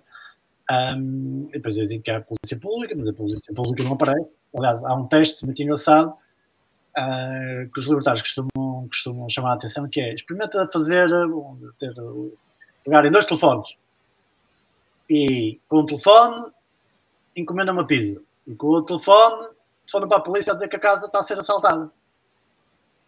Quem é que chega primeiro? o entregador das pizzas, óbvio. Isto é o Estado. Isto é o Estado. É. Alguém para vender uma pizza de 10 euros faz forças falsas, está ali uma organização super montada, que dá formação, que não sei o quê, que, dá, que não, e não houve queixas dos clientes, que se passar mais 5 minutos está à espera e ainda diz que é uma porcaria, vai para as redes sociais dizer que é uma porcaria, que e do outro lado, para o Estado, começou a telefone a dizer: está aqui um de, três, grupos, de, três pessoas armadas com capuzes, tenho aqui a família, venha cá. E pronto, é o serviço que temos. Podemos imaginar, não é? Ainda por cima tiram nossas armas, né? estamos em nossa casa, não podemos ter uma arma de defesa. Enfim, é, é, é um monstro. O Estado é um monstro, basicamente. Oh, Carlos, Carlos deixa-me só. Desculpa, Alex, deixa-me só fazer esta pergunta que já me está aqui, a, antes que eu me esqueça, que já me está aqui a, a querer sair há bastante tempo. Não sei se tens acompanhado, Carlos, aí a, a peregrinação da nossa cara amiga, entre aspas, deputada Mariana Mortágua. Não sei se já é deputada ou não, acho que ela foi corrida. Já faltava, já faltava. Essa merda vai dar em casamento, meu. Puta que pariu. Já estou farto de eu ouvir com a gaja. Desculpa lá, se, se, não, se houver uma semana que eu não ponho uma farpa na Mariana Mortágua nem merece referência, mas pronto, ok, tchau. Ó oh, oh, Carla, semana sem farpa na Mariana não é semana. Até rimou. Não merece, não merece referência. Não merece referência. Merece, merece, merece. Não, merece. não por, a, por, por, ausência de critérios. Ó oh, Carlos, uh, não sei se tens acompanhado a peregrinação que ela anda a fazer aí pelas escolas do país, a, a promover debates sobre a, sobre a Bitcoin. E ela tem dito que a Bitcoin é apenas um instrumento especulativo, mas depois contradiz-se por todo o lado, porque diz que as pessoas que investem em Bitcoin fartam-se de perder dinheiro, mas depois diz que ganham imenso dinheiro, portanto têm que ser taxadas. Qual é a tua opinião sobre esta, sobre esta senhora? Sobre esta... Eu acho que sobre a senhora, acho que não vou, vou expressar uma opinião. Uh, o Bitcoin ser especulativo, uh, já, a especulação não é um mal, a especulação é um bem. A especulação faz sobretudo. Não é só nos mercados. A especulação é diária. Nós, quando escolhemos um curso, estamos a especular. Quando escolhemos uma mulher, estamos a especular. ah, portanto, tudo, é tudo especulação sobre o futuro e sobre, sobre hum, o futuro é, é imprevisível, é incerto, é? portanto, não, a especulação é um, é um processo uh, constante. O Bitcoin é uma, um instrumento cuja a, a, parte especulativa está na, na, no fundo na, no ritmo da adoção, não é? Nós achamos, uns acham, acham que o ritmo da adoção vai mais ser lento, outros acham que vai ser zero, e outros acham que, que a partir, vai acelerar a partir de um dado momento. E, portanto, é isso que faz com que o Bitcoin seja volátil, como tudo o resto é volátil. Tudo é volátil. Às vezes as pessoas, há, há sempre, então, eu sou dono dos mercados, não é? Portanto, também está, está, está, dentro, está dentro da cabeça desde sempre, não é? Fui trabalhar para os mercados, felizmente, e portanto sempre trabalhei naquilo que eu gosto, que é uma sorte incrível. Um, às vezes as pessoas têm, têm pouca noção de que para termos os produtos mais ou menos, vamos ter a inflação de lado, daqui a um bocadinho podemos falar nela. Uh, a preços fixos todos os dias, há todo um mundo de especulação em todo o mundo, sobretudo, tudo a variar. É o, lá, é o, é o custo do transporte dos navios, que tem cotações, é? há cotações sobre quanto é que custa um navio daqui para lá, do ponto A para o ponto B. Tudo isso é cotado, até pode ser comprado e vendido antecipadamente. Posso nem ter navios e posso comprar e vender, ou perder dinheiro ganhar, ganhar ou perder, com o dinheiro do transporte, é? daqui a tudo. E, portanto, tudo isso, tudo, tem que haver mercados e especulação sobre tudo para a economia ser eficiente e o mais eficiente possível. Uh, e, e, e, nós depois sairmos para a rua e temos os preços parecem iguais ao dia de ontem, mas por trás disso está tudo a mexer, né? o preço do petróleo, o preço do ouro, o preço dos commodities, o preço de uh, tudo mais. Portanto, o Bitcoin oh, mano, Desculpa, desculpa, Carlos, interromper. Oh, BAM, não estás a ver as mensagens BAM, tens que olhar para as mensagens. Porque estamos todos a curtir o teu teclado, desculpa lá. Esqueci-me de pôr isto no mute. Desculpa, Carlos, desculpa, continua. Não, Uh, pronto, portanto, o Bitcoin é, é, especulativo, como tudo é especulativo. O que ela quer dizer é que é só especulativo, ou seja, não existe nada por trás da especulação. Mas não, por trás da especulação está expectativas mais rápidas ou mais menos rápidas de, de, de, de adoção. E, portanto, como o Bitcoin, quando for adotado, não será só um milhão de dólares, vai passar um milhão de dólares, são vários milhões de dólares. é o que temos à frente. Uh, agora, a incerteza, não temos a certeza, isso, isso, isso, é a parte boa. A incerteza é a parte boa. Mas e, mas e aquela parte das contradições? E já agora aproveito para dizer, já que estou agora, uh, já, já que interrompi novamente, Aproveito para dizer às pessoas que têm estado a pôr perguntas, não se preocupem, eu não estou a pô-las aqui no, aqui no ecrã barra tela, para quem está no Brasil, porque estou a marcá-las todas para depois falarmos, uh, pormos as perguntas no final. Mas e sobre o aquela Lex, parte, Carlos? O Lex uh, queria fazer uma pergunta. Sim, sim, mas só para completar o que faltava desta pergunta ao Carlos, e sobre aquela contradição constante sim, sim, uh, da esquerda em que, em que se, não, não, a Bitcoin é a origem de todos os males e as pessoas que investem na Bitcoin acabam por perder tudo, mas depois eh, não, vamos taxar porque há muita gente a ganhar dinheiro. como, é que, como é que é possível haver esta contradição na esquerda? Há, há, há, há uns picos e, um, e, uns baixos, eles estão sempre com, com o pé fora do sítio, não é? Quando, quando, há o, quando está o pico, se calhar já, já, está, já está no abaixo e o pico foi há três meses e ainda estou estou a pensar nos três meses atrás. E pronto, é isso. estão sempre sincronizados. E depois é o problema das shitcoins, não é? Das shitcoins, de vez em quando, existem uh, problemas grandes, uh, como seria previsível. E, e, e, portanto, há pessoas a perder dinheiro com, que é uma coisa das stablecoins, não é? Um, a perder dinheiro com isso, ainda por cima com os esquemas, seria previsivelmente, haveria probabilidade das coisas correrem mal. Um, mas, mas foi saudável. Eu, eu, devo dizer que esta queda acho que foi muito saudável muito saudável, tirou, tirou a parte, a parte alavancada, não, não, não tirou toda, não é? Eu gosto, eu acho, eu gosto como toda a gente gosta do Michael Sellers, suponho eu, mas não sou, sou, quer dizer, sou fã dele como pessoa, não sou fã da, da, do, da alavancagem, da permanente alavancagem, ideia da alavancagem, não é? Porque a alavancagem, uh, por exemplo, um risco sistémico que nós temos com, com o Michael Saylor é que eh, nós podemos no próximo ano ou próximos dois anos passar por uma crise grande, como é, como é normal. Não estou a dizer que vai haver, mas, mas pode acontecer. Durante dois anos, né? durante dois ou três anos. Como acontece. Tudo se resolve, já se sabe. Mas durante a crise parece que o mundo vai acabar. É o que as pessoas sentem. Por isso é que existem crises. Né? Durante a crise, toda a gente acha que o mundo vai acabar. Quando toda a gente acha que o mundo vai acabar, o Bitcoin pode vir aos 10 mil, pode ser mais 50%, não é? vamos voltar aos 10 mil.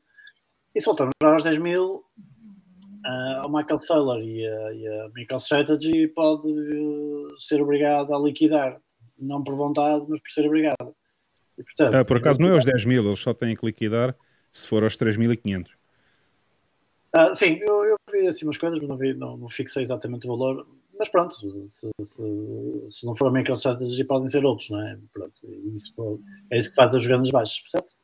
Uh, isso cria oportunidades para quem consegue ter liquidez. Mas normalmente quando há grandes crises é porque ninguém tem liquidez, não é?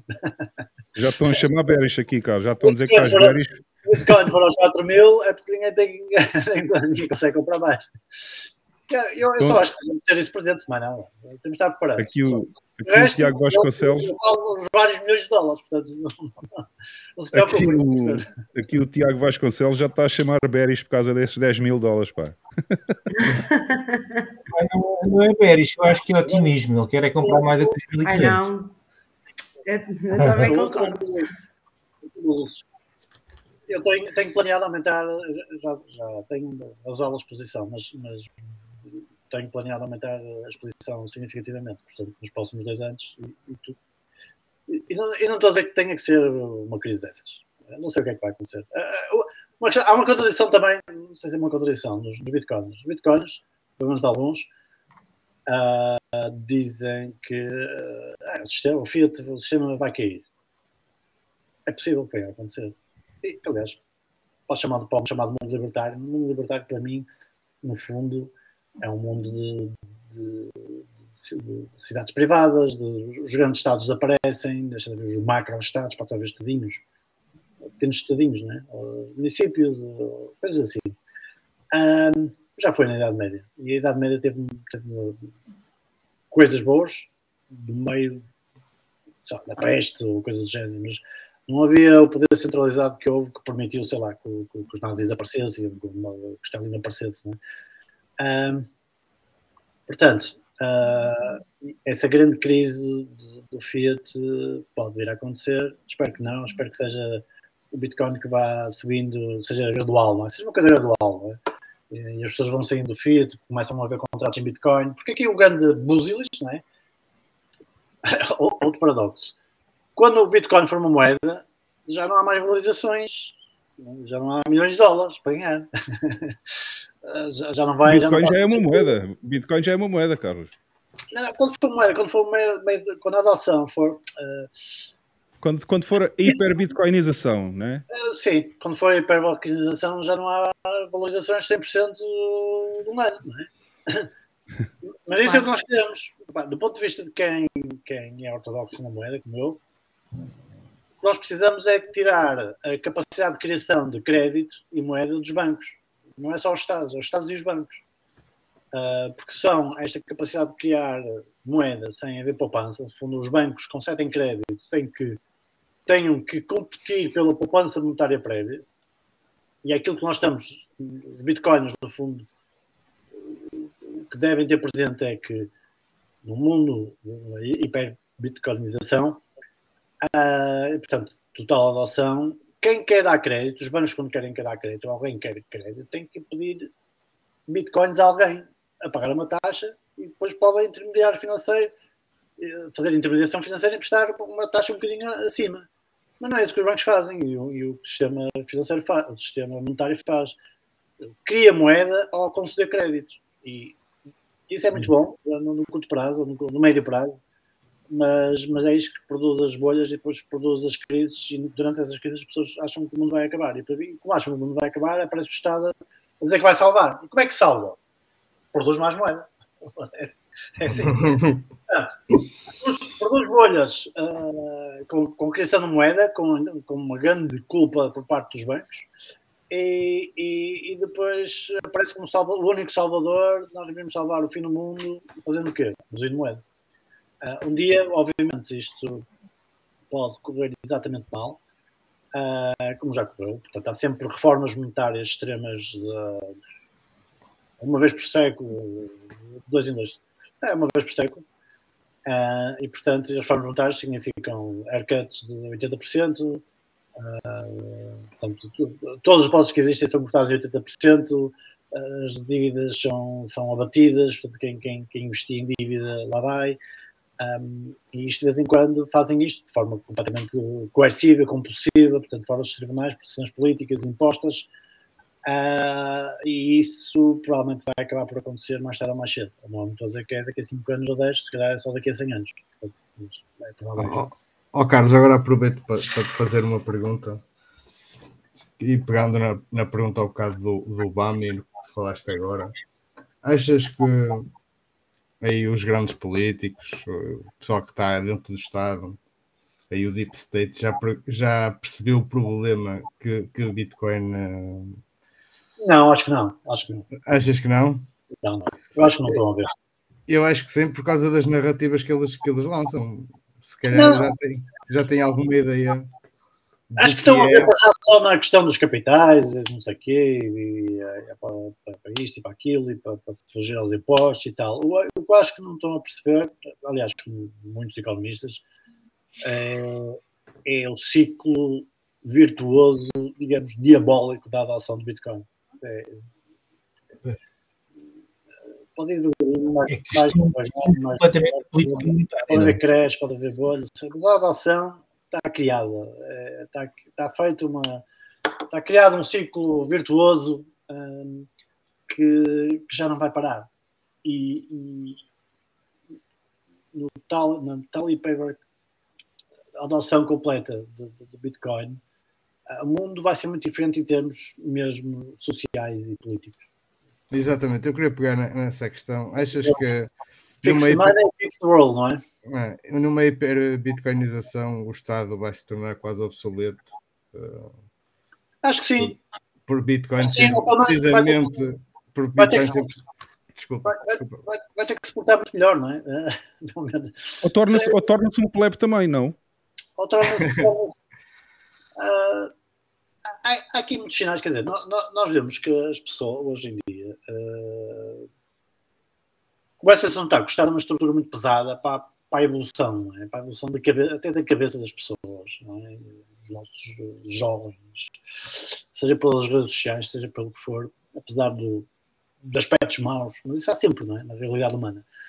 Um, e nós sentimos que, precisamos Estado para muita coisa, não é? E, aos poucos, tudo se consegue resolver melhor do que antes. Uh, por isso é que o Estado, de vez em quando, sempre foi assim, ao longo dos séculos, mas uh, de certa maneira o Estado cria crises. Porque Qual é a data é nas... e hora do evento? Ah, desculpa, está aqui a Síria a falar. cria crises, pequenas crises que o Estado ainda consegue dizer, ainda consegue vir com a ideia que se não fôssemos nós, não é? é como no Covid, não é? se fosse, não fosse o Estado, o que é que seria? Dá vontade de rir, mas pronto. Um, e a outra alternativa são as guerras, é outro capítulo. Portanto, os libertários devem ser anti-guerra, são pró-arma, pró anti-guerra. Exato. Um, e o anti-guerra é porque, porque todas as guerras, no fundo, se olharmos para o século XX, que é uma coisa grotesca, não é? Quer dizer, os Estados põem milhões de pessoas a matarem-se uns aos outros. Para quê? para quê? O, o, problema é as pessoas acreditarem ainda em ir para a guerra resolver alguma coisa, não é? Sim, é, é, é, vou ver. E a questão não é essa, que, nós podemos ver os Estados, os libertários, começa a ser libertário e começa a ver coisas de outra maneira. Os Estados, no fundo, são organizações, é? é uma agência, não é?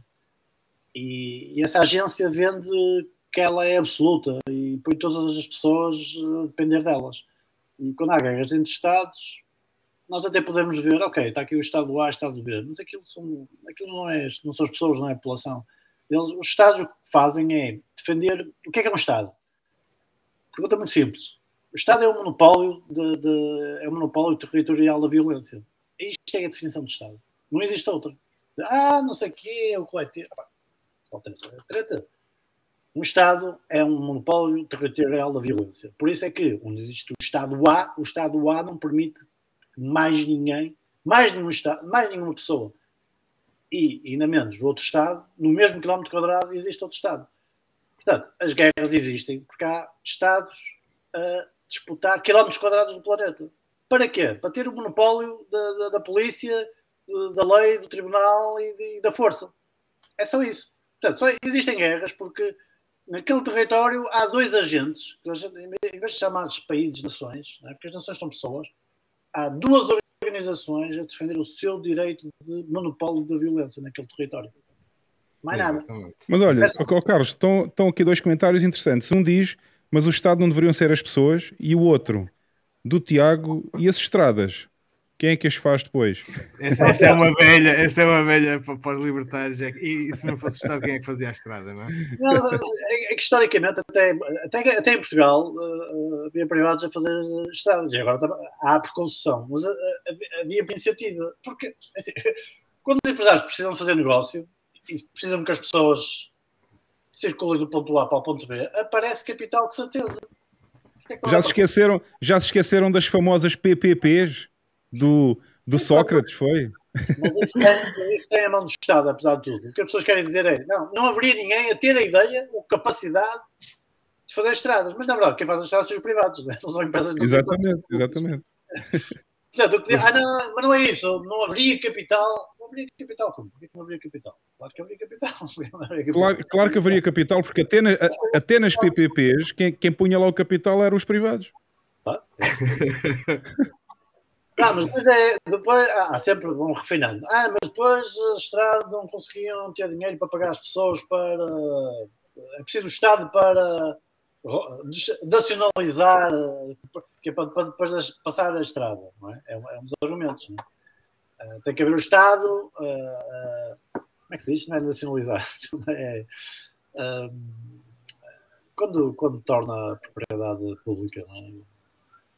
É a nacionalização.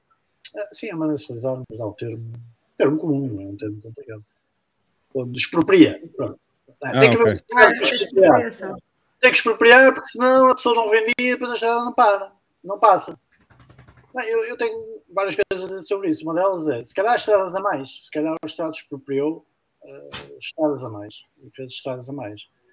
Aliás, o, o interesse do Estado em fazer estradas é poder ir a todo lado do seu, do seu território cobrar impostos.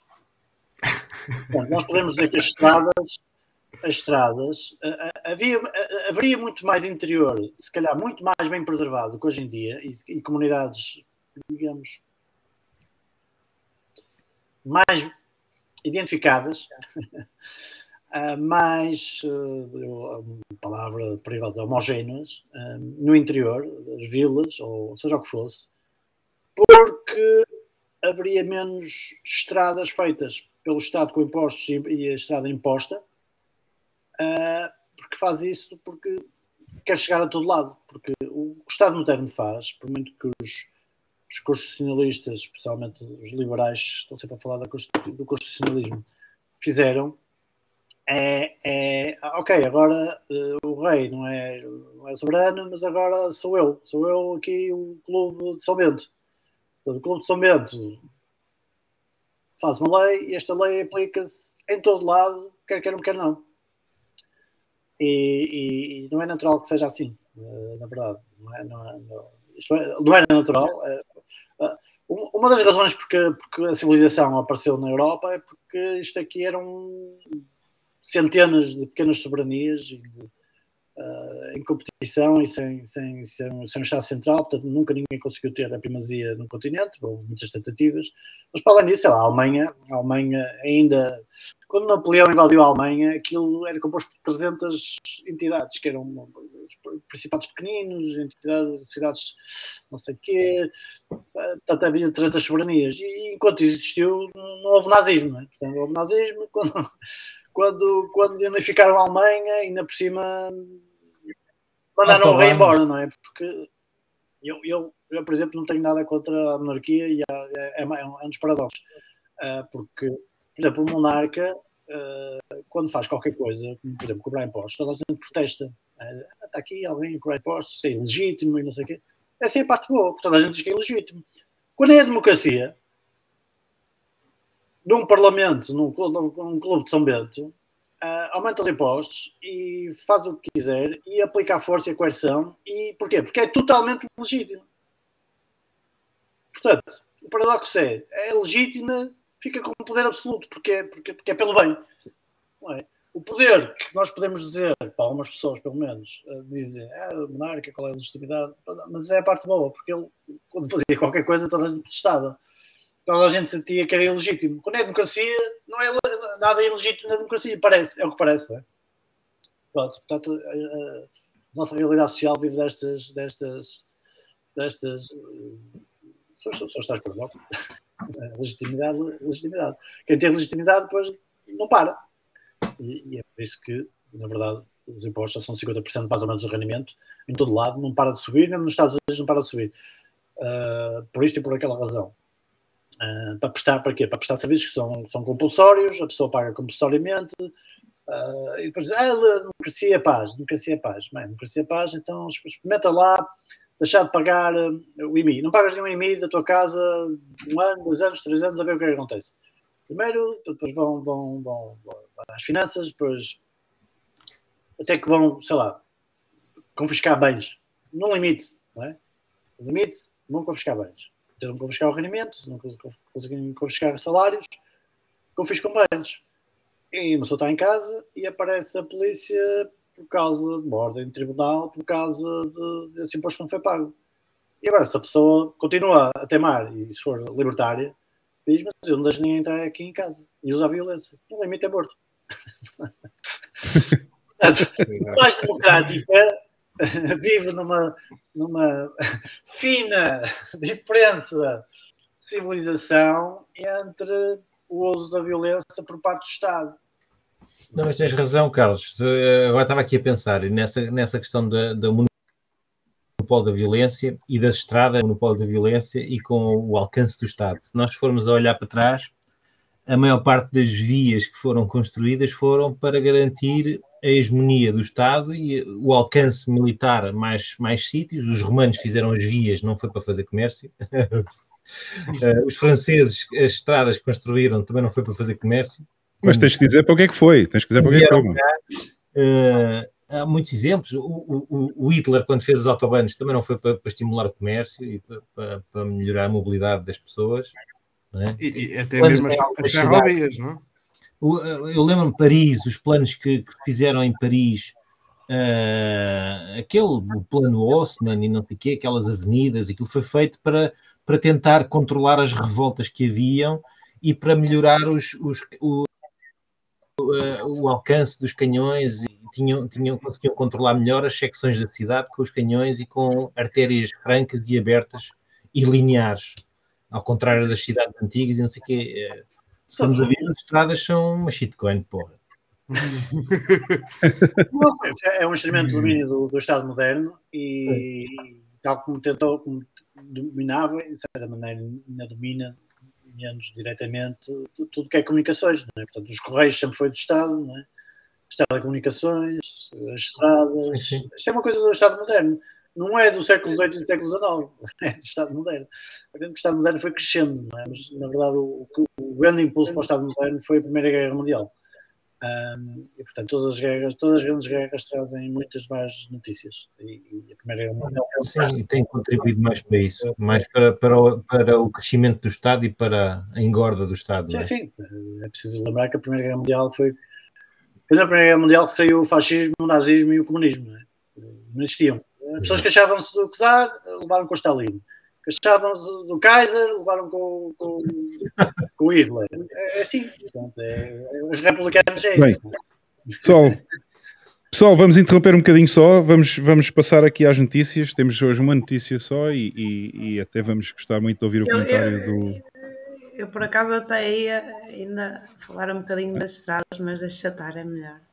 Não, já continuamos depois a seguir. Guarda, sim, aí, sim, guarda, sim, aí a, guarda aí a tua pergunta que a gente já lá vai. Vamos só passar às notícias. Eu hoje já temos esquecido de pôr o primeiro, a primeira vinheta quando fiz os números da Bitcoin, mas vamos agora passar às notícias.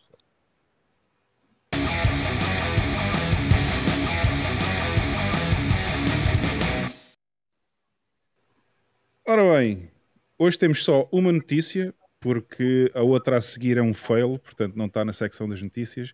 Mas está aqui um senhor que discorda completamente aqui do, aqui do nosso convidado, do Carlos Novaes, que diz que é, é completamente irresponsável recomendar qualquer oposição, uh, ou melhor, a oposição no Canadá e, portanto, por consequência, toda e qualquer oposição que existe em qualquer país, ou até partidos por formar ainda, a recomendarem Bitcoin são irresponsáveis. E melhor, o que é que achas disto, Carlos? Deixa-me deixa só dar aqui um toque. Diz, diz. Ele na notícia compara os, os bit, as pessoas que recomendam comprar Bitcoin ou que compram Bitcoin uh, rotulam como os negacionistas, não é? Aqueles que não quiseram a vacina, aqueles. Quer dizer, já é um rótulo. Uh, ah, sim, isso é, isso é aquela narrativa, não é? Exatamente, a narrativa do costume. Ou seja, tem que, tem que haver uma rotulação das pessoas logo que é para ajudar a formar a opinião pública contra essas pessoas. Exato, exato, é? é isso. Uh, outro dó prestou um bom serviço, que foi pela negativa, claro. Uh, o Trudeau fez o bom serviço de ter bloqueado contas de caministas que estavam a participar nos protestos. Uhum. E esse momento foi importantíssimo, porque demonstrou que estes. Tenho que ter, tenho que ter calma para não. é, dá volta. Ó oh, oh, Carlos, diz que te vai na alma, Carlos. São estes soninhas que eles chamam os extremistas, os extremistas ao centro, é o que eles chamam, são os extremistas ao centro, os choninhas, que é passive aggressive, são, são perfeitamente, eh, quase diria, diabólicos, não é? Um, também assim com aquela vozinha, falam tudo com aquela vozinha assim muito. fazer nhonhi, nhonhi e pronto. O bom serviço, foi um bom serviço ter bloqueado contas dos, dos, dos caministas, porque tornou claro, assim de um momento para o outro, vindo nada, por causa do Covid, quando já ninguém ligava ao Covid, um, veio demonstrar que o Estado, se quiser, faz. É? O Estado democrático, não é? O Estado democrático. Depois eles dizem sim, sim. só fazem isso a pessoas não democráticas, não é? Vem o Estado democrático outra vez. Porquê? Porque se é democrático tem legitimidade. Se fosse o rei, era, era a desgraça total. Se é um Estado democrático, já pode. Porque o Estado democrático é, é somos nós que fazemos a nós mesmos. É esta a oh, Carlos, desculpe. Oh, Carlos, desculpe. Uh, e quem confere essa legitimidade é o direito. O direito? Uh, pois é. Eu não, eu não, eu, eu não assinei contrato é, é. com ninguém. Eu não, eu não tenho contrato com nada. Sim, sim, sim. Não assinei a Constituição. Não, eu também não. Assembleias Gerais, essas empresas que têm direitos de propriedade, portanto, já, Assembleia, já, já a democracia no mundo privado há muito tempo. Já existem empresas aí desde o século XVI na Holanda, as primeiras na Holanda, sim, sim, volta sim, desenvolvida. Antes disso. Antes disso. e, portanto, uh, isso é democracia, democracia entre proprietários, interesses privados e, e representantes que são uh, advogados, ou coisas do género, é? representantes que são deputados. E, portanto, não há. Uh, vou, voltar, vou voltar um bocadinho à filosofia política. Nenhuma Constituição é minimamente legítima se, no mínimo, não concede o direito de separação, o direito de sessão às suas partes. Mas onde é que se existe? Uh, bem, por acaso existe. Existe um Liechtenstein, um Liechtenstein que por acaso é um principado, uh, por acaso até católico, principado católico, expressamente na Constituição, mas o quarto artigo, o quarto artigo diz que, que as 12 comunas, aquilo são 30 mil habitantes, aquilo é composto por 12 comunas e cada uma das comunas pode, por um determinado processo, pedir a separação. Para mim, o Liechtenstein é o, é o, é o Estado menos ilegítimo que existe. Uh, podemos comparar com os Estados Unidos, teve uma guerra civil onde morreram 600 mil pessoas. Dizem, ah, mas foi por causa da escravatura. Ah, bem, Lincoln o que queria era ter o Império Americano e teve, à custa de uma guerra civil. Uh, à custa de muito sangue? À custa de muito sangue, claro. Mas, mas, todos os Estados, no fundo, são assim. Se formos a ver a história de qualquer Estado, qualquer Estado é feito à custa de sangue, não há dúvida. Não é uma empresa a, a fazer contratos. É? que é o que devia ser.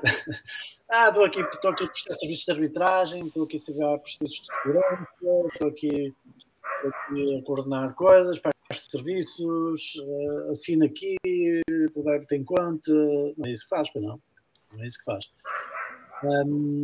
Portanto, eu não vejo legitimidade, no final, a democracia pode, pode ter bons resultados como pode ter péssimos resultados, dizer, é, é toda uma questão uh, de contexto, às vezes de sorte e, ou de coisas irracionais. E, portanto, funciona, depois deixa de funcionar. Há ciclos da história, não é? Uh, portanto, Roma, eu gosto muito da história da Grécia e de Roma, e Roma funcionou durante 500 anos, mas claro, à medida que aquilo ia aumentando, tinha que se transformar num império, senão já não funcionava.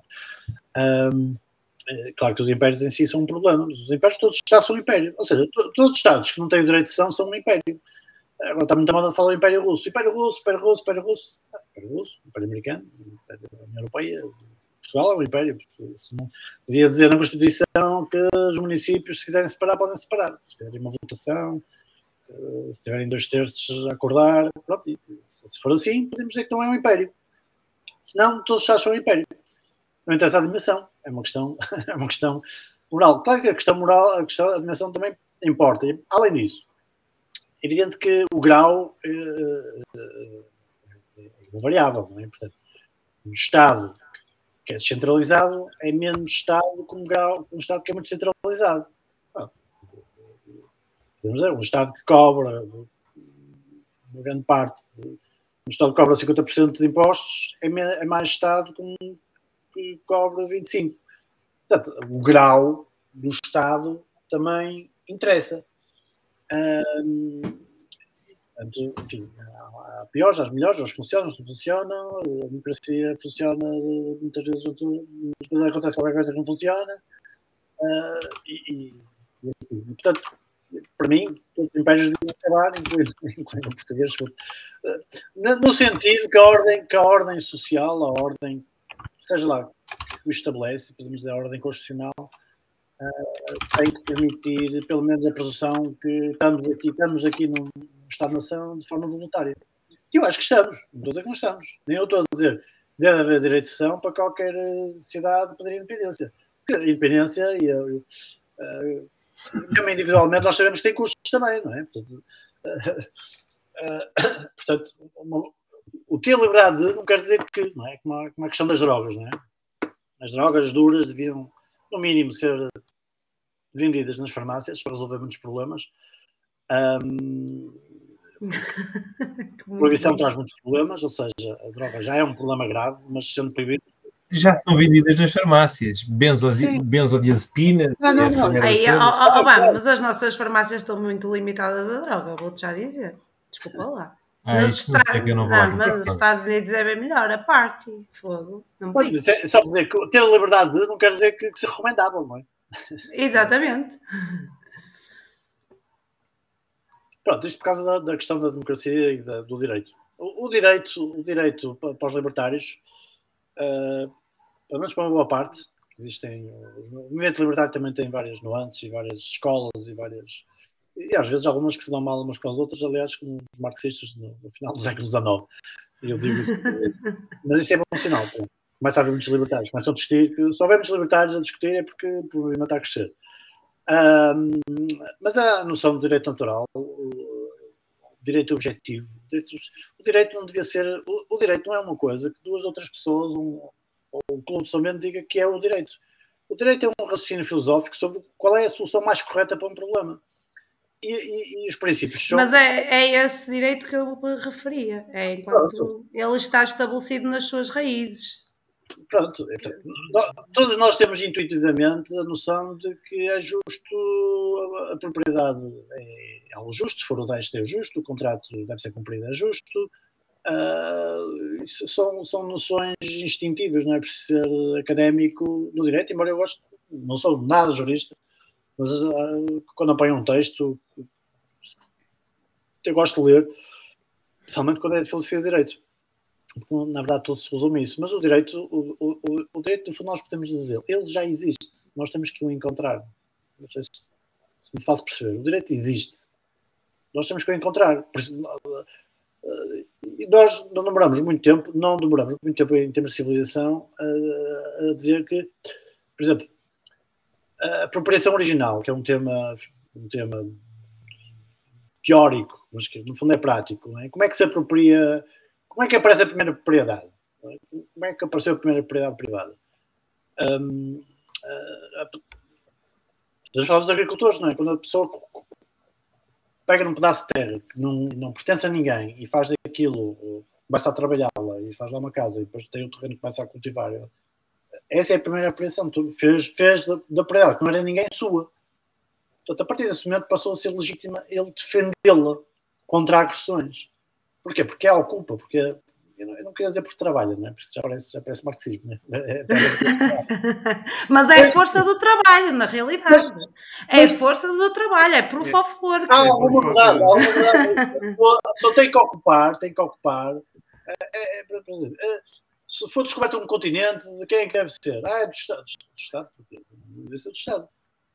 É, se houvesse um Olha, Carlos, Carlos, agora que estás a falar nisso, Carlos, agora que estás a falar nisso, lembrei-me de. Tenho visto muito recentemente aquela questão da divisão da Antártida, que é um continente que está a ser dividido por vários países, porque, segundo o direito internacional, cada um tem direito a uma porcentagem, não sei o quê. O direito internacional tenta, tenta, tenta, tenta minimizar a possibilidade de guerras entre Estados, que são entidades. Tenta ser diplomático. Portanto, o direito internacional é um direito que tenta minimizar as, as guerras.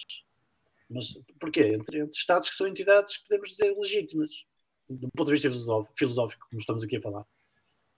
Eh, portanto, é uma, é, é uma, uma, questão de realismo. Vamos lá ver se já houve muitas guerras, vamos lá ver se há aqui umas regras, eh, mas não existe um Estado mundial a vir por cima a bater. Espera aí, tu estás não existe ainda, não existe ainda, ainda. mas é isso que eles querem. Mas, já agora fez aqui o, o, Eduardo Oliveira, que está farto aqui de falar. Não haver um Estado Mundial, nunca na vida. Ai, desculpe. Uh, o, o, Eduardo Oliveira, já tenho aqui visto ele a falar na AI e, e até era, era, creio que seria bastante interessante perguntar-lhe. Um, eu percebi, uh, uh, ou pelo menos tentei compreender a forma como falou do direito e acho que cheguei um, um, um pouco quando uh, até disse é preciso encontrá-lo. E penso que é mesmo, até penso que é algo que está em potência, portanto estamos a falar de um conceito, de algo que é subjetivo e nem sempre tão objetivo, tentando sê-lo para colmatar certas situações e, e aqui o Eduardo fala muitas vezes na AI e o direito tem de ser arbitrado pela, pela AI. Acha que a AI, tendo o direito raízes subjetivas, filosóficas, não é? Conseguiria gerir ou poderia gerir o direito e arbitrar esse direito? Uh, acho que há processos que podiam ser, tal, tal como hoje já há robôs a atender pessoas, a fazer chamadas telefónicas e as pessoas respondem e sei lá, há coisas uh, as coisas vão evoluindo. Pode, pode, pode haver um processo de arbitragem que está perfeitamente ao alcance de um robô. E portanto podemos imaginar que um, um, uma ação de litígio entre um consumidor e uma empresa ou entre o arrendatário proprietário, coisas desse género, não é? Uh, consigam ser resolvidas por princípios que já são aceitos por todas as partes e, e alguém esse processo consegue chegar, chegar a, um, a, uma conclusão.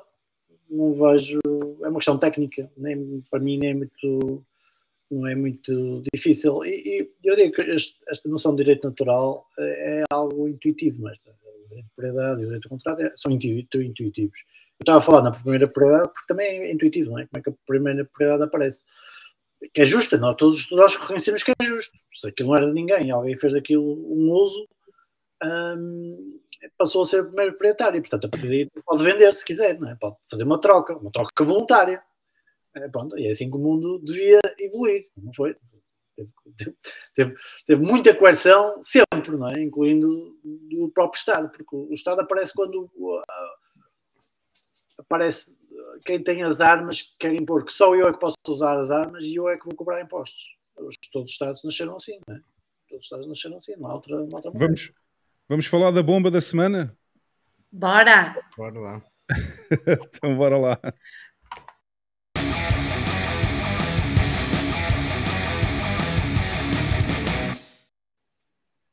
Temos aqui a bomba da semana, vai ser interessante também comentar com o Carlos, pá.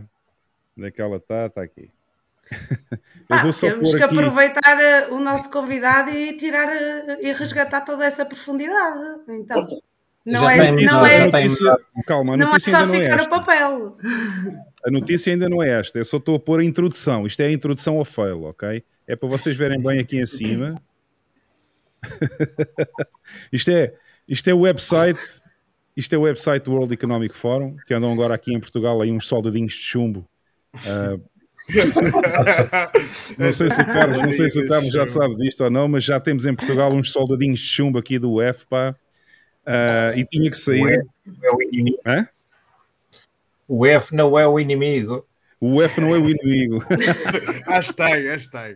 hashtag. Uh, mas aqui no homepage do World Economic Forum já temos aqui o grande apoio ao Ethereum, pá, o merge do Ethereum esta semana está aqui bem destacado, logo a primeira notícia. E depois, obviamente, esta semana grande, o grande fail barra scam foi o merge do Ethereum. E depois temos aqui a notícia, que até temos duas. Eu, uh, o Obama até me enviou também uma do Wall Street Journal e eu encontrei outra exatamente a falar da mesma coisa, em que o, o Gensler, que, é o, que é, o, é o presidente da SEC nos Estados Unidos, uh, disse, no, disse numa entrevista, acho ou foi, ou foi numas declarações ao Senado, já não me recordo, que agora que o Ethereum fez o merge e é proof of stake, isto pode despoltar algumas dúvidas relativamente ao Ethereum ser uma security. Portanto, grande bomba esta semana. A bomba não é, obviamente, o merge do Ethereum, mas é esta notícia. Oh, oh Hugo, vais-me desculpar. É. Isso está tudo escrito no paper de ISOC. Pelo Vitalik, pelo próprio. O que é que está escrito? No... Ele, ele declara-se no que escreve como o Ethereum como uma security. Ah, isso é uma questão. Mas, mas, a questão, mas a questão não é essa, a questão não é porque o Vitalik não interessa a ninguém, ok? Só, é, só, claro só quem acredita no Vitalik é parvo. Agora, o que eu estou a dizer é que esta pessoa, o Gensler, que tem grandes responsabilidades no governo norte-americano, veio dizer a público que agora que o, que o, que o Ethereum fez o merge e é proof of stake, pode, pode ser considerado uma security. Isso era parte do pode, pode, mas, mas assim, eu tenho a sensação que eles, que eles uh, têm tendência a ser amigos e, portanto, se calhar vão arranjar uma solução uh, para ele escapar. Uh, a questão de ser o security, claro, uh, como fazem pre-mining e distribuem, isso chama a atenção, obviamente qualquer, a qualquer volador que queira, que queira apanhar, uh, em cima, não é? O, o false take, como é o depósito, não é? como é o depósito, faz o depósito, parece, parece que está a depositar ações, não é? E para depois receber dividendos, não é? Uh, ele pode ter razão. Eu, eu, não, é, não é pode ter razão, acho, acho, acho, que, acho que podem pegar por aí perfeitamente. Mas está aqui, está aqui a frase dele, aqui, Carlos, repara, repara aqui, no, aqui na notícia, ele diz uh, que permitir aos, aos, às pessoas que têm moedas em stake uh, resulta de, de, de, investimento público, portanto, das pessoas que em antecipação esperam uh, retorno financeiro baseado nos esforços de outros, ou seja, existe um intermediário no meio no qual existe uma aposta que vai haver retorno financeiro devido ao, ao que esses intermediários fizerem. E, portanto, isto classifica-se no Howey Test, é logo um, é um dos testes que diz que é uma security. Sim, mas a, conversa de security já vem, já vem atrás ainda antes do vosso take, não é? Só, só, pelo, só pela questão do pre-mining e por, e por outras questões. Pronto. Eu, eu, esta é mais uma. Pronto. Eu, eu, acho que eles, entretanto, já apanharam mais um bocadinho e foram buscar mais, uma, mais um motivo, claro. E que bom que era, não era, Carlos? Se isto fosse considerado uma security. Sim. Não, mas é, o que eu estou a dizer é que eu desconfio que depois eles acabam eh, como, como Ethereum, vai ser, vai ser um menino bonito nos próximos meses. Um, eh, desconfio que arranjam uma maneira de o safar, mas pronto, posso estar errado. Mas, mas pronto, é evidente, o depósito chama a atenção, é? o deposita, recebe. Agora, eles também podiam dizer outra coisa que é, quem deposita em proof of stake está-se, está, no mínimo, está pelo menos está a defender-se da inflação, ou seja, uh, porque como vai continuar sempre no sentido inflacionista, uh, ao contrário do Bitcoin, quem tem, quem tem Ethereum tem, tem forçosamente que depositar para se defender de, do processo inflacionista de, desse blockchain. Não é? Existem outras. Porque quem recebe, quem, o stake, não é? o, está a, receber, está a receber uma parte da inflação, não é? A parte da emissão de novos, novos Ethereum. Portanto, Uhum. a pessoa, quem investe em Ethereum, no mínimo tem que fazer o stake, é obrigado a fazer. Eh, Enfim, não fossem os movimentos especula- especulativos e, e os, os- os- os- grandes saltos e, os mercados bull markets e depois ao contrário, ahm, tem que depositar para receber aquela cota parte da inflação. Não sei se me faço perceber. Ou seja, o stake Sim, sim, sim, é apenas inflação, não é mais nada. Quando, quando dizem no, DeFi e não sei o quê, ah, não sei o quê, faz staking, não sei o quê, não sei o quê, não sei o quê mais. Não, a única coisa que estás a fazer é defender-te a inflação. E não só, e, e- e acaba, por ser, acaba por ser uma réplica do sistema legacy fiat que já existe hoje em dia. O proof of stake nada mais é do que aquilo que já existe hoje em dia com os bancos centrais. Claro, isso é claro, porque, porque, porque o que conta depois é a concentração do, do, do staking, dará, é o que se prevê, o que é é natural, predomínio depois em qualquer, eh, em qualquer decisão de hard fork, ou seja lá o que for, provavelmente os grandes depositantes têm, têm força, não é? Eh, Portanto, é, esse é um problema do, do consenso do Proof of Stake. Um, ah, o Vitalik, que os defensores Proof of Stake dizem, mas pronto, mas, mas quem tiver muito depositado está interessado, não está interessado em perder dinheiro e, portanto, há ali um, uma teoria de jogos que equilibra, mas, mas é duvidoso, é muito duvidoso. E, portanto, por favor, que é, é, é o que torna tudo, torna uma função independente da outra. Enquanto que no Proof of Stake a própria função está ligado com domínio, uma grande domínio de uma, uma, uma cota parte do, do, do Ethereum, da moeda em questão. Pois. E, portanto, instintivamente, nem sei com grandes análises é isso. Portanto, replica, replica aos bancos, no sentido que quanto maior é um banco, mais big to fail, do big to fail, e portanto, maior, maior proteção vai ter do banco central inflacionista. Uh, pode ir o Ethereum, mas o Ethereum nasceu assim, não é? Eu comecei por referir a questão do DAO, não sei quantas pessoas se lembram disso, não é? Mas, mas Eu lembro-me bem, eu lembro-me bem disso. Eu segui isso de perto, naqueles quatro ou cinco, ou seis, uma semana em que aquilo correu. Vi tudo, os fóruns todos, e aquilo é que me permitiu, de facto, perceber a, questão dos hard forks e, e, o- e o consenso. Um, pronto, é o paradoxo. foi por aí, foi por aí. Oh, oh, Carlos, e como é que vejo aí a, a aproximação do Vitalik do, do World Forum Economic? Eles que pretendem ser o comunismo 2.0 e a englobar eh, criptomoedas. Não, é claro, a aproximação vem daí, é? Porque é um sistema que, que forma grandes, com capacidade de depois dominar o sistema, e isso agrada-lhes. agrada-lhes. Não lhes agrada é ser um nó no Bitcoin sem poder para, para fazer coisas, ou ser um minerador que depois tem os utilizadores a tomar decisões diferentes. Portanto, quer a questão, a questão da energia, ah, não sei o quê, não é esta energia. blá, blá, blá. Pois, isso, é, isso era, era importante e eu queria chegar aí. Isto do, do F-Coin, para mim, tanto me dá. Se vai para um lado, se vai para o outro, se vai para baixo ou para cima, para mim não interessa. Mas a questão da energia e, e, e o facto deles, deles agora agarrarem-se a essa questão do consumo de energia e tentarem, ah, tem-se visto nos últimos dias, tem, tem, tem, há estes grupos de interesse, o Greenpeace e outras, É que outras dizer. Por, porcarias por várias, do género, agora fazem pressão sobre o Bitcoin para tentar mudar o código para passar para o Proof of Stake ou para reduzir o Proof of Work, não, não sei. O que é que te parece disto em relação ao consumo de energia e à, e à narrativa que eles, que eles geram à volta disto? É o que eu estou a dizer. Eu, eu estou a dizer que eu, eu acho que o Vitalik vai se safar, porque, porque o Ethereum, provavelmente, mesmo, mesmo que venha a acontecer alguma coisa, securities, não sei o quê, pá, pode acontecer isto ou aquilo, pode ter que pagar, pode, lá, pode acontecer várias coisas, mas é, é, como é, que- é, é- é para disfarçar, digamos. E portanto, se calhar vão acabar por acomodar o Ethereum, vão, vão eleger o Ethereum um menino bonito eh, por, por- pelas várias razões. Pelas várias razões.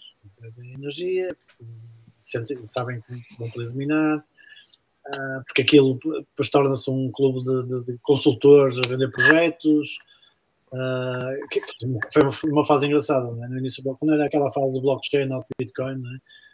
Ahm, apareceram consultores de, de, a fazer projetos de blockchain, como blockchain fosse a solução para alguma coisa que não fosse Bitcoin. Aquilo dava vontade de rir. Eu tive reuniões aquilo dava vontade de rir. Pá, vinham as ca- ca- casas, fazer lá, prices e não sei o quê. Com, aparecem lá duas outras pessoas falar de blockchain e não sei o quê. Sim, porque nós estamos aqui e tal.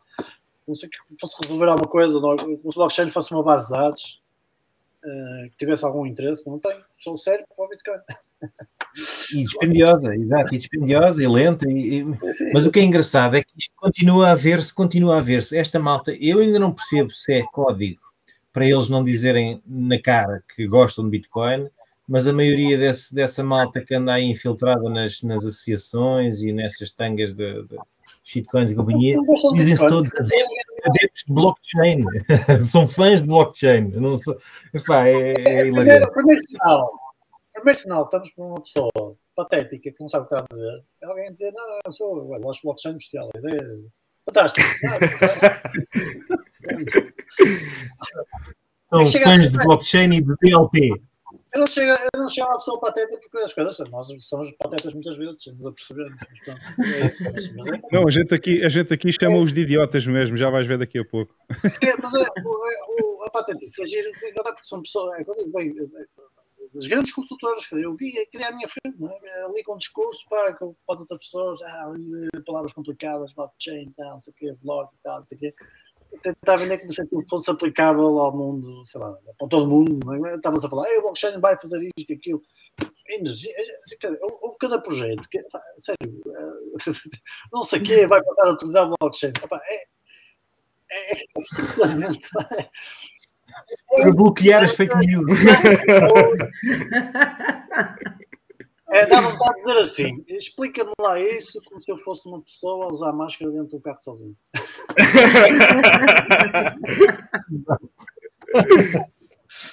É muito bom. Está tudo dito, está tudo dito. É, Ah, é assim. Não gostam de Bitcoin? Porquê que não Bem, gostam bem, de bem, Bitcoin? bem. Não gostam de Bitcoin porque não conseguem dominá-lo. Não é? Têm Exatamente. Têm que se tornar do- programadores, perceber. eh, Oh, Augusto, dá grande corte. É mesmo isso. Não gosta de Bitcoin porque não conseguem dominá-lo. Claro, nada, nada. Carlos quem não consegue controlar, quem não consegue controlar uma coisa, não gosta sempre dessa coisa, isso é óbvio. Ah, Pessoal, é vamos, vamos, aprender, vamos aprender um bocadinho com os mimos da semana? Vamos lá, vamos lá. Bora? Roda a vinheta.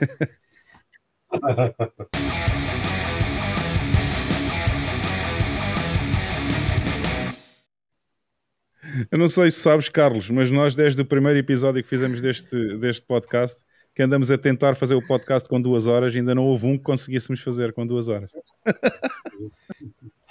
Os convidados puxam, puxam a conversa. São os convidados, os dá. convidados são bons, não, não dá.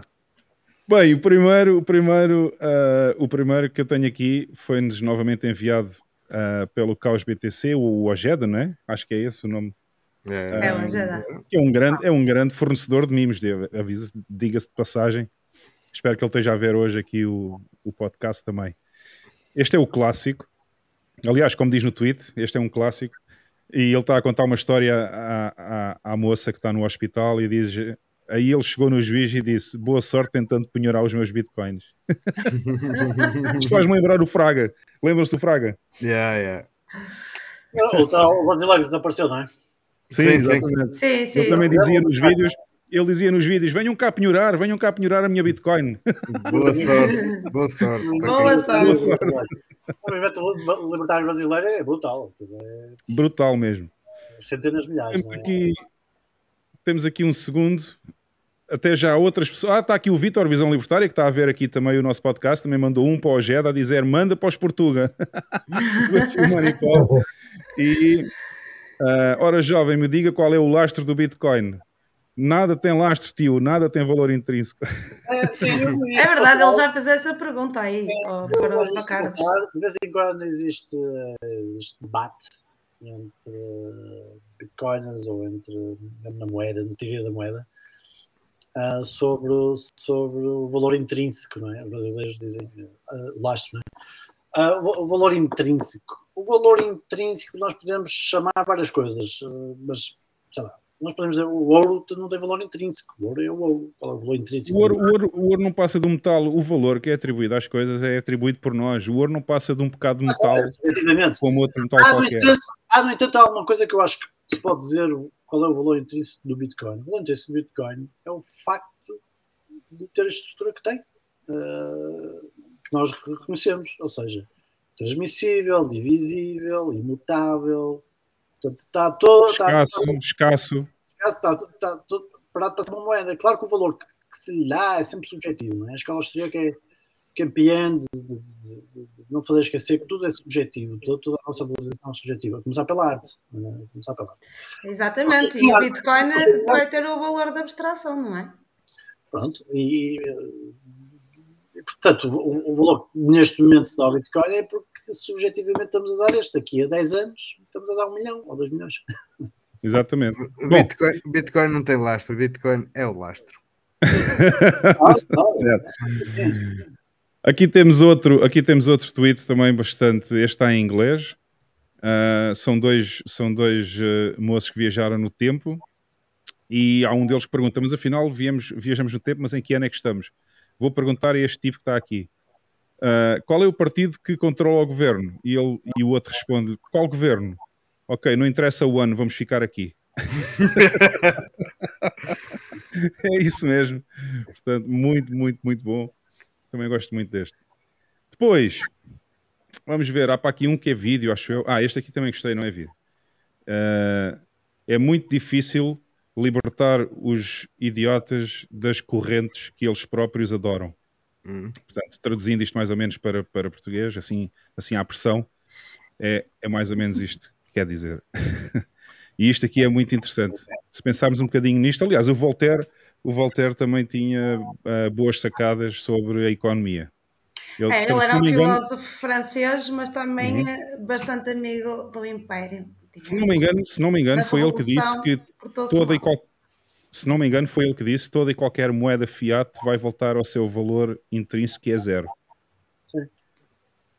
Ah, acho que esta frase é dele também. Não tenho a 100% a certeza absoluta, mas se alguém puder confirmar no Sim, chat, acho, que, acho que sim, acho que é isso. É, é, É. isso Percebe-se porque eu- quando se fala do valor intrínseco, é, é- esta coisa do, de, de- as notas representavam ouro físico e depois deixavam de representar, e acho que é bem daí.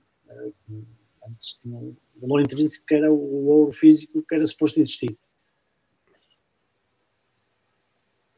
eu esqueci-me de pôr aqui um grande like. ah, eu, eu devia ter posto os likes também, que já pus, mas esqueci-me de pôr aqui o like no, no, no outro que o, que o Vitor Visão Libertária mandou. Obviamente, eu deixo sempre a pôr os likes lá, assim é por favor, fica gravado que eu pus o like. e tenho esquecido de pôr, às vezes esqueço-me. Ok, o próximo é um vídeo muito interessante ah, que se reporta um bocadinho ao também enviado pelo Bitcoin Liberdade. Ah, também costuma ver aqui o nosso podcast e ah, este foi enviado e reporta-se precisamente ao merge que aconteceu esta semana aqui com aqui com o Ethereum. Portanto, vou-vos pedir que ponham aí os microfones em mute só para podermos ouvir o vídeo sem o, sem o eco, ok?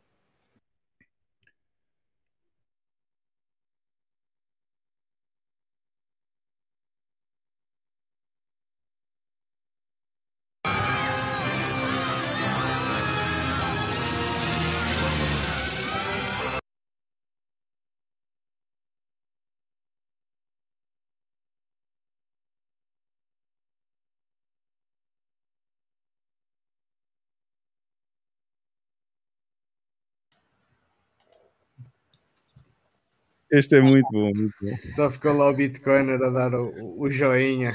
Yeah. este está muito bom. Os gajos a levantarem voo e caem logo. Ahm, Tadinhos. ouvir o, não sei se ouviu bem ou se fez eco, mas acho, acho que se ouviu bem. Ah, depois temos aqui este dos ah, Ethereans, portanto, o oposto de Bitcoiners, que olham. Isto é, isto é do Matrix, obviamente. Vocês lembram-se do filme. Quem viu o filme lembra-se que ele, quando olha para as pessoas, vê esta loura lá no meio da multidão, que neste caso representa o Merge.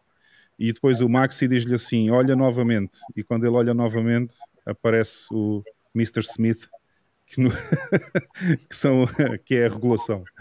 Também está bom, também gosto muito deste meme. Deixa cá ver, vou pôr aqui o likezito. E Também gosto muito deste, da Cristina Lagarde. Este está fantástico. Este está muito bom. Quem imita muito bem a Cristina Lagarde é o Max Kaiser, pá. Não sei se vocês já viram as imitações dele da Cristina Lagarde. Não. Não. Ele com já peruca, ver. quando o Max Kaiser põe a peruca branca e começa a falar francês e a esfregar as mãos e não sei o quê, é muito engraçado. Tem que ver o canal dele. Portanto, é a, nossa, é a nossa amiga Cristina Lagarde, isto não precisa de palavras, não é? A inflação vai dar cabo disto tudo e está a rasgar completamente a União Europeia. E eu, eu diria, já disse isto várias vezes publicamente, aliás, até disse no outro dia num, num podcast onde estive, de um amigo nosso brasileiro também, que eu acho que o próximo país a sair da União Europeia vai ser a Itália. Vamos ver se eu ganho esta aposta ou não. Ah, É provável. Eu, eu, eu tenho que receber essas apostas que eu já perdi Já? umas dessas. Com, com, a Catalunha e o Reis, isso já não me Ai, tu meteste na Catalunha.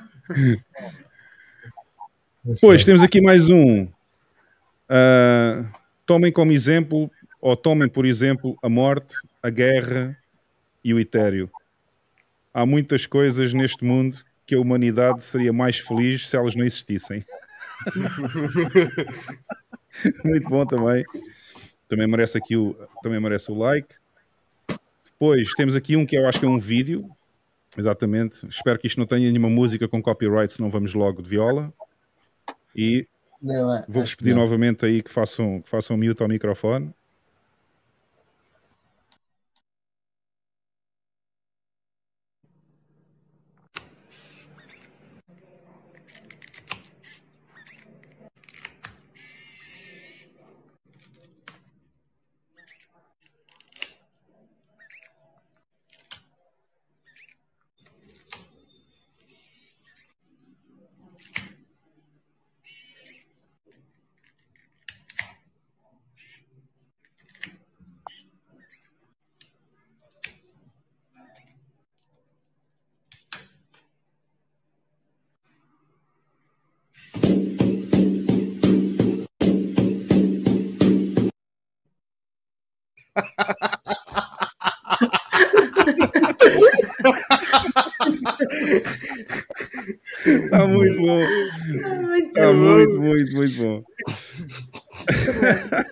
Faz tudo menos fazer o que um carro devia fazer.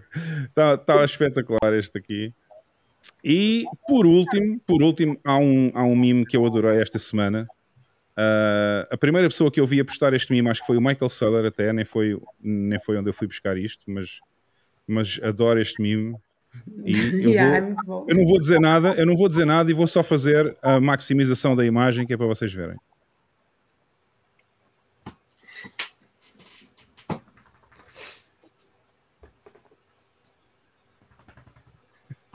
Já alguém se acusou ou não?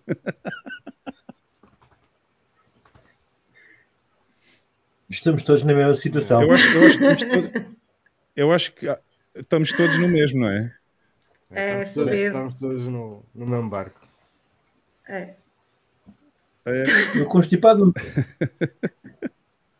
Não sei se o pessoal aí no chat ah, consegue ver os números todos. Isto é aquele teste das pessoas daltónicas e não sei o quê, e que não conseguem ver algumas cores e por aí fora.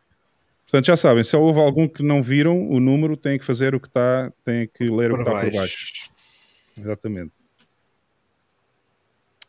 Acho este, para mim, foi o melhor mimo da semana. Está muito bom, E é- muito inteligente. E é um diagnóstico, pá, foda-se. E- Exatamente, e funciona como diagnóstico.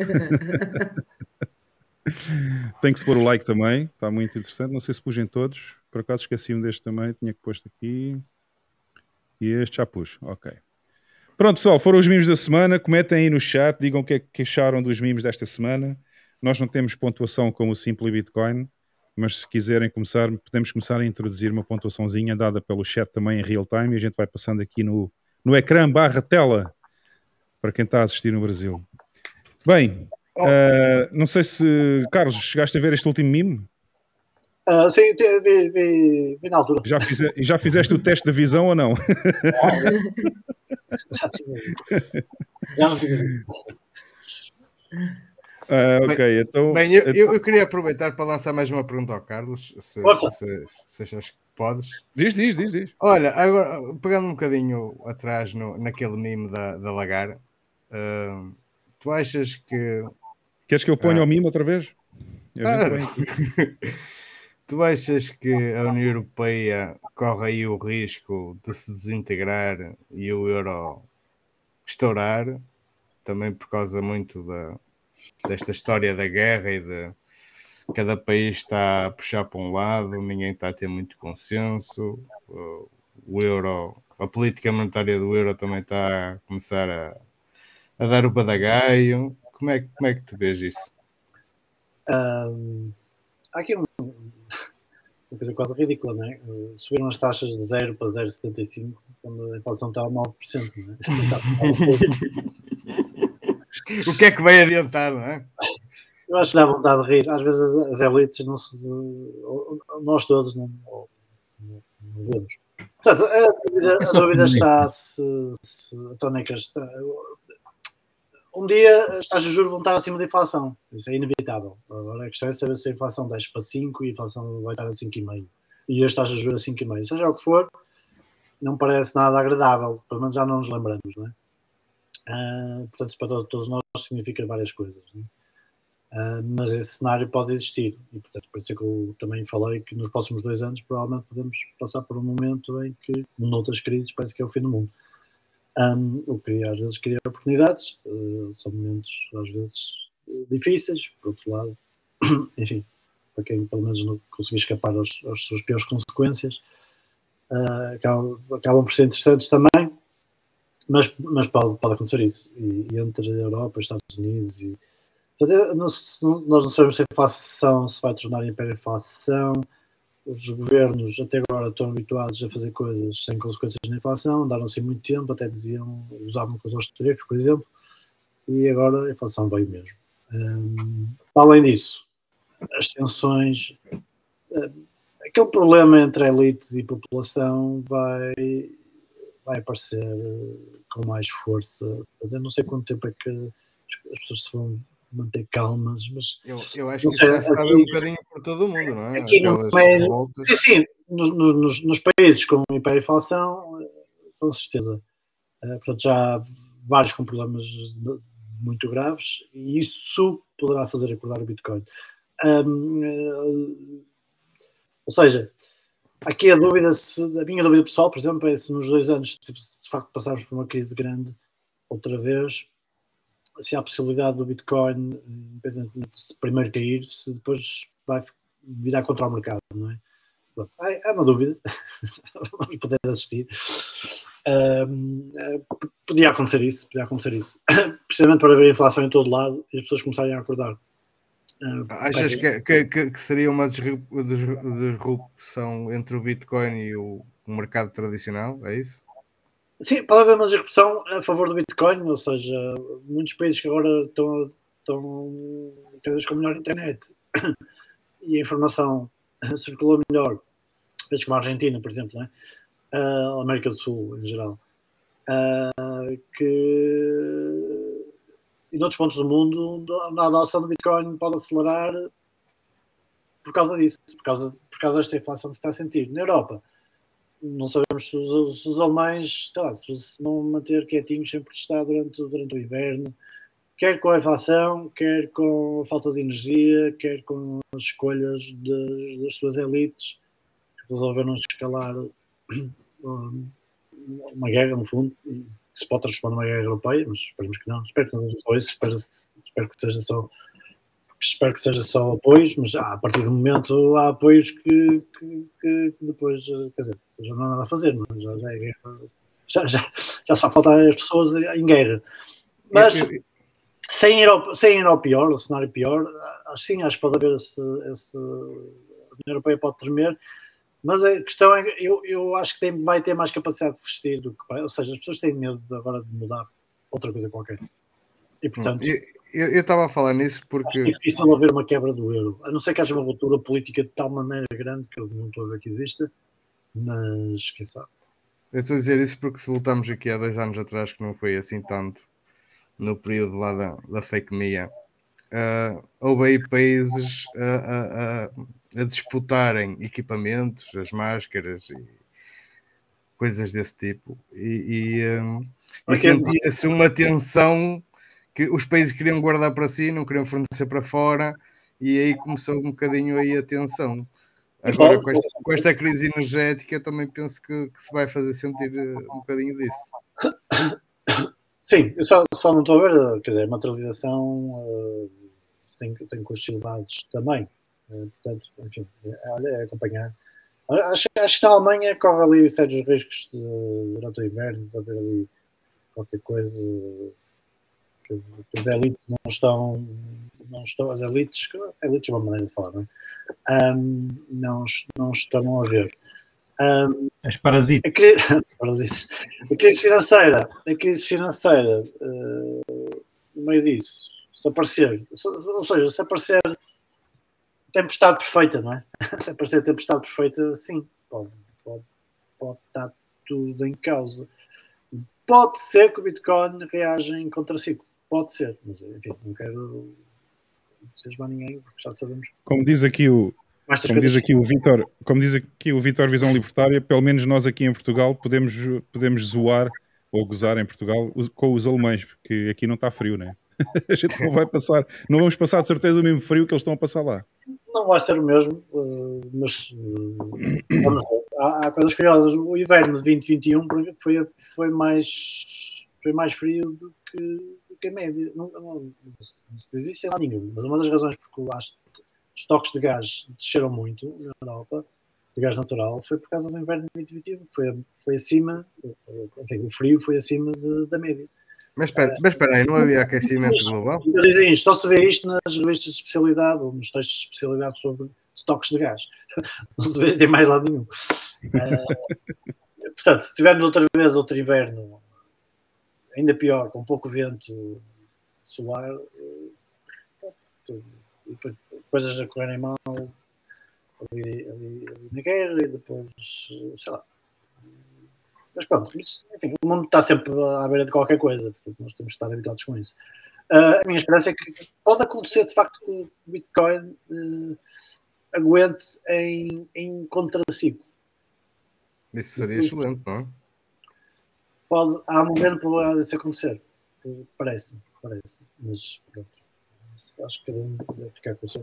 Não tenho dúvidas sobre, o- sobre o longo prazo, não é?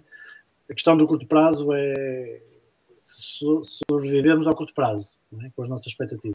Ou seja, podemos ter razão antes do tempo e depois não sobreviver ao, ao tempo. Isso acontece muitas vezes eh, em mercados, é das coisas que acontecem mais. Portanto, posições, posições.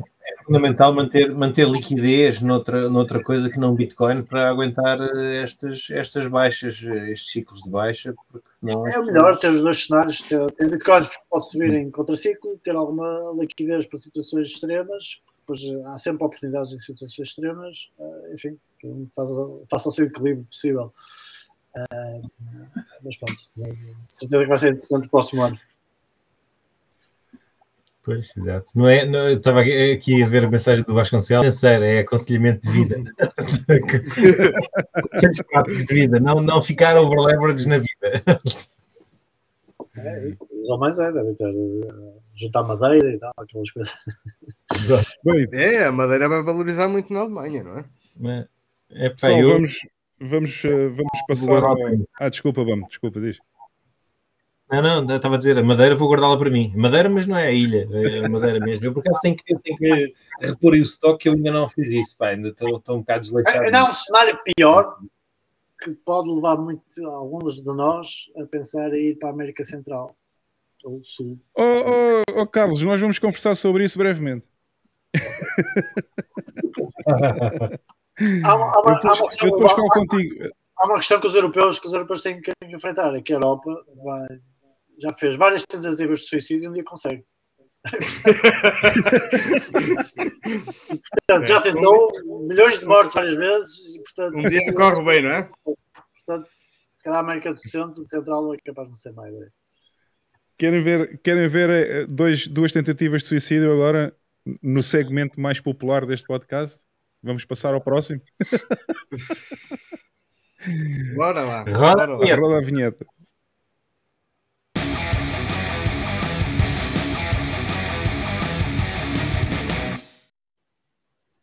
Lex, o que é que tens para é. nós? Hoje temos os famosos os, os mais queridos idiotas da semana. E hoje temos. Os nomeados, estão nomeados ainda, nomeados. Nomeados, exatamente. Uh, e não esquecer que no final do ano, se tudo correr bem, vamos fazer uma gala de idiotas. então hoje temos o Arthur Reis. Que? Não, Arthur. É Reis. Eis, eis. Ah, Reis, Reis, ok.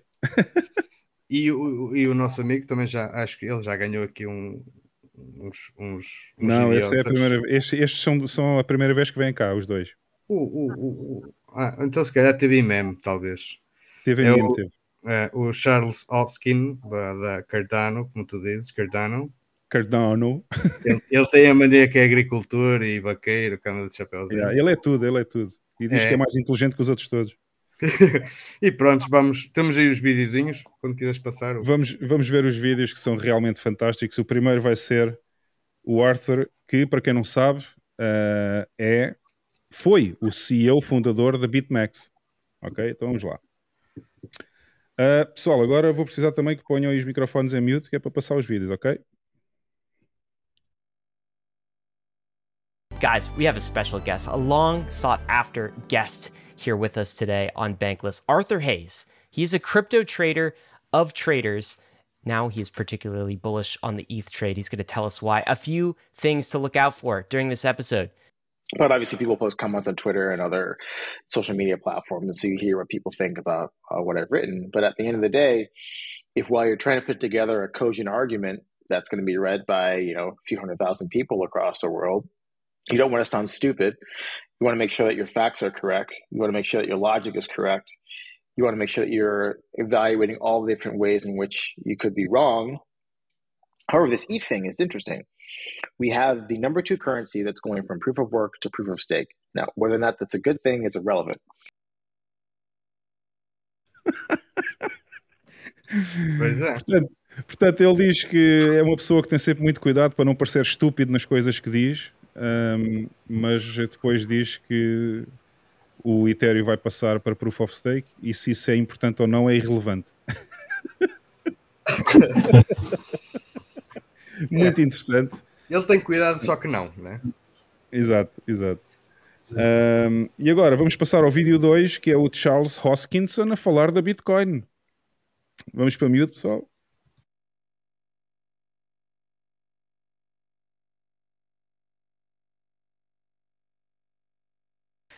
So the problem with Bitcoin is it, it is so slow. It's like the mainframe programming of of the past, and it's the only reason it's still around is because there was so much invested in keeping it around that you know, we just kind of have to leave it there. And one day, COBOL will die. You know, it's it's a it's it's there's nothing about it from a collection of USPs that's particularly desirable. You have extremely long settlement time. You have extremely low programmability. It is not aware of any other system. There's no native way of issuing an asset in that system. You can't even do a pull transaction. I mean, you can't do anything that's interesting or unique there. And yeah, all due respect, it's you know, Moth like an amazing, uh, incredible first generation thing, and it really it, we're all here because of Bitcoin. But the problem is you have to upgrade the damn thing. You, you, you know, just because you were a high school football star doesn't mean that 30 years later you're still a high school football star in the same shape. You got the beer belly, you're old, you're not doing this thing again. And that's what Bitcoin has to do. There's fundamental improvements that I think Bitcoin can make at Yeah. the protocol level that would actually make it an incredibly competitive system. Like if they wanted to keep Nakamoto consensus, proof of work, there's ways to enhance proof of work. I mean, Amin Gansir did this with Bitcoin NG. Uh, Pramod Viswanas did this with uh, Prism. Make it 10,000 times faster, and you don't compromise the fundamental security assumptions that the system has. You can add programmability to it. Blockstream created a language called Simplicity. Uh, So there's there's actual ways to extend, and we did this with Cardano with the extended UTXO model. There's ways to extend what Bitcoin has, keep the philosophy, the accounting, the way of thinking about transactions, but then suddenly you can now do DeFi and other things. But what they've done is said, we will not evolve the base layer at all. And we're just going to build all this layer two stuff and requires enormous effort at the base level to do anything. Uh, and so th- that means that if you look at the trajectory of things, if I had to bet just those two systems, Bitcoin or Ethereum, I would say nine times out of 10, Ethereum is going to win the fight against Bitcoin. When you look at Bitcoin, you say, what is the incentive to evolve the system? There's none. what is the incentive for the system to to get more competitive? It's not. In fact, it's the opposite. They've turned it into a religion. I started with Cardano the end in mind. I said, let you know, we really want to sit down and build this financial operating system. And the definition of success is the poorest person in the world has access to the same system as the richest person in the world, and they both get treated fairly. We've never had that happen before. Okay, that's something. You can agree with it, disagree with it, say it's boiling the ocean, it's impossible. At least I have something. I can't for the life of me understand what the hell is the point of Bitcoin. Eu acho que ele só referiu os pontos bons do Bitcoin. Exatamente, era isso que eu estava a pensar. Tudo o que ele falou, tudo o que ele falou é o que faz a Bitcoin melhor que os outros todos. Exatamente, é, é mesmo estúpido o gajo. É mesmo. É... Ele no fim explicou-se bem. Eu, pelo, pela minha vida, não consigo perceber para que é que serve Bitcoin. Yeah, no final. Mas será, já, alguém, já alguém informou este senhor, ou ele anda demasiado ocupado a tratar das vacas?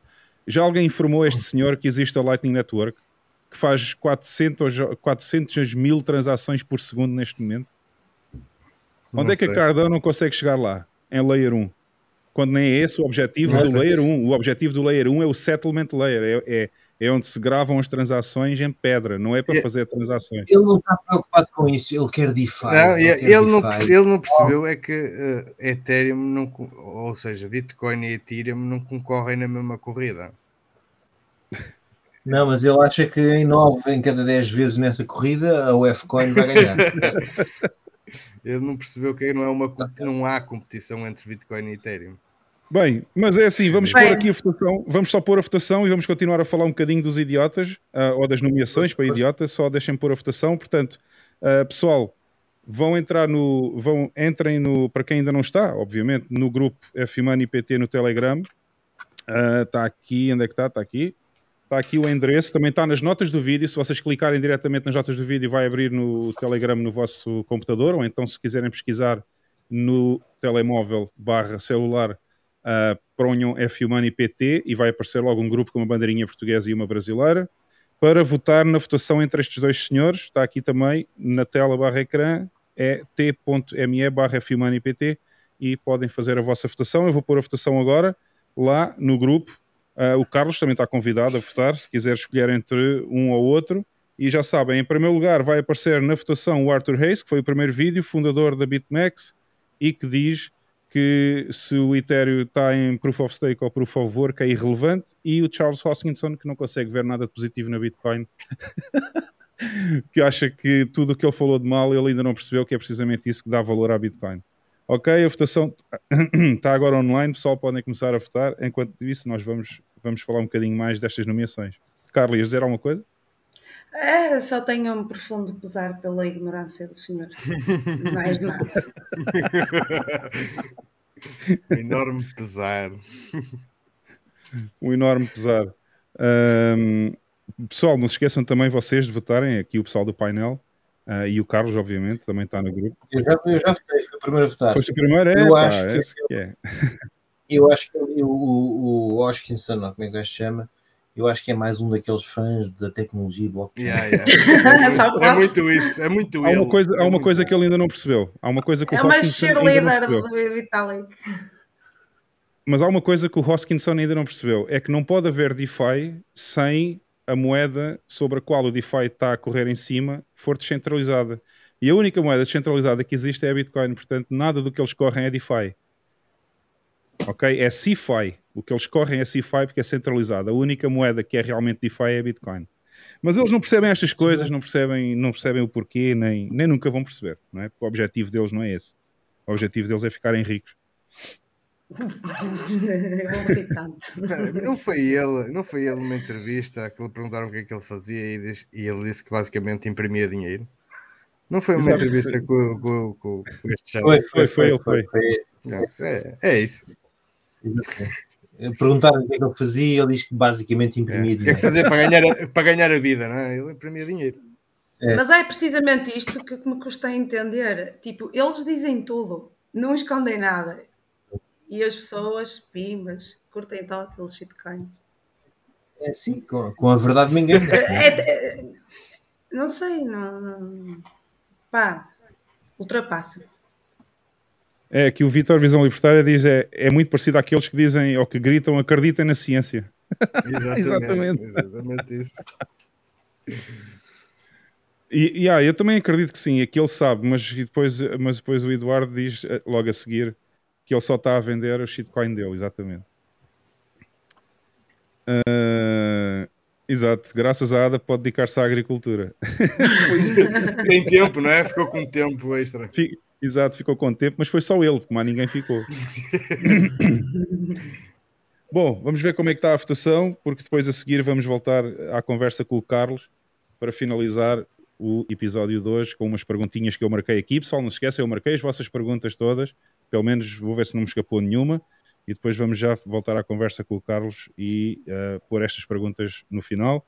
Deixem-me só ver como é que está aqui a votação. É pá, o pessoal está muito, está muito fraquinho isto. Falta, falta pessoal votar. Votem, vão lá, vão lá ao grupo e votem. Temos poucos votos hoje, não sei o que é que se passa. Com, com, com tamanho idiotice dos, dos, dos dois nomeados, não sei o que é que se passou. Carla, ainda estás calma ou, ou, ficaste mais irritada com estes dois nomeados de hoje? Rapaz, isso ajudou um bocadinho, sabes? Ajudou ainda a ficar pior. Principalmente este último, uh, não caiu bem.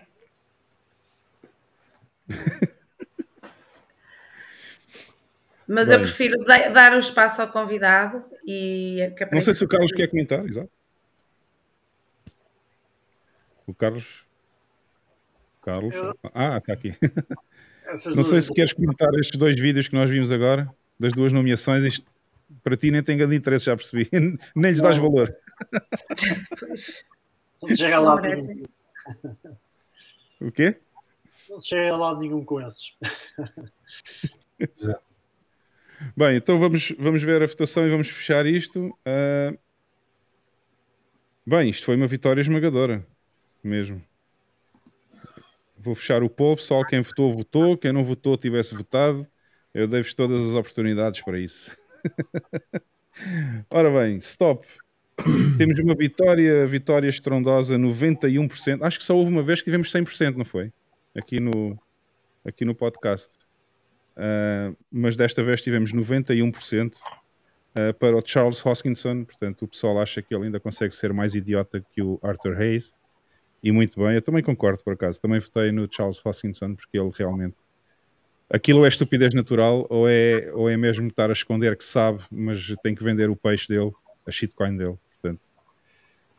E o vencedor desta semana, pessoal, é o Charles Hoskinson. E com isto vamos passar então, vamos finalizar a nossa conversa com o Carlos hoje. Vamos ver se conseguimos ficar abaixo das 3 horas. Hein? Isso seria uma vitória. e se o BAM, vamos ver se conseguimos terminar o podcast sem o BAM estar a dormir hoje. Epá, eu ia dizer se chegarem às 3 horas eu devo estar aqui ao antes disso, pá. e eu dormir se faço um rug pull outra vez. Carlos, a semana passada adormeci em direto. Lá, o interesse desta coisa. Bem, então vamos lá.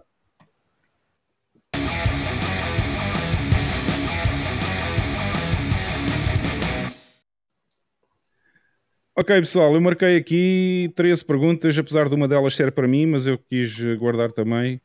Uh, foi logo a primeira, no início do podcast. Eu não respondi porque o Carlos estava a falar, não queria interromper, mas tenho aqui uma pergunta que foi para mim, vou responder agora. O Vitor Visão Libertária pergunta quantos mineradores é que eu tenho? Tenho 8, portanto a resposta é 8. E podemos passar às perguntas do Carlos agora. Uh, pergunta para o Carlos: se realmente político muda alguma coisa no Estado? Já não.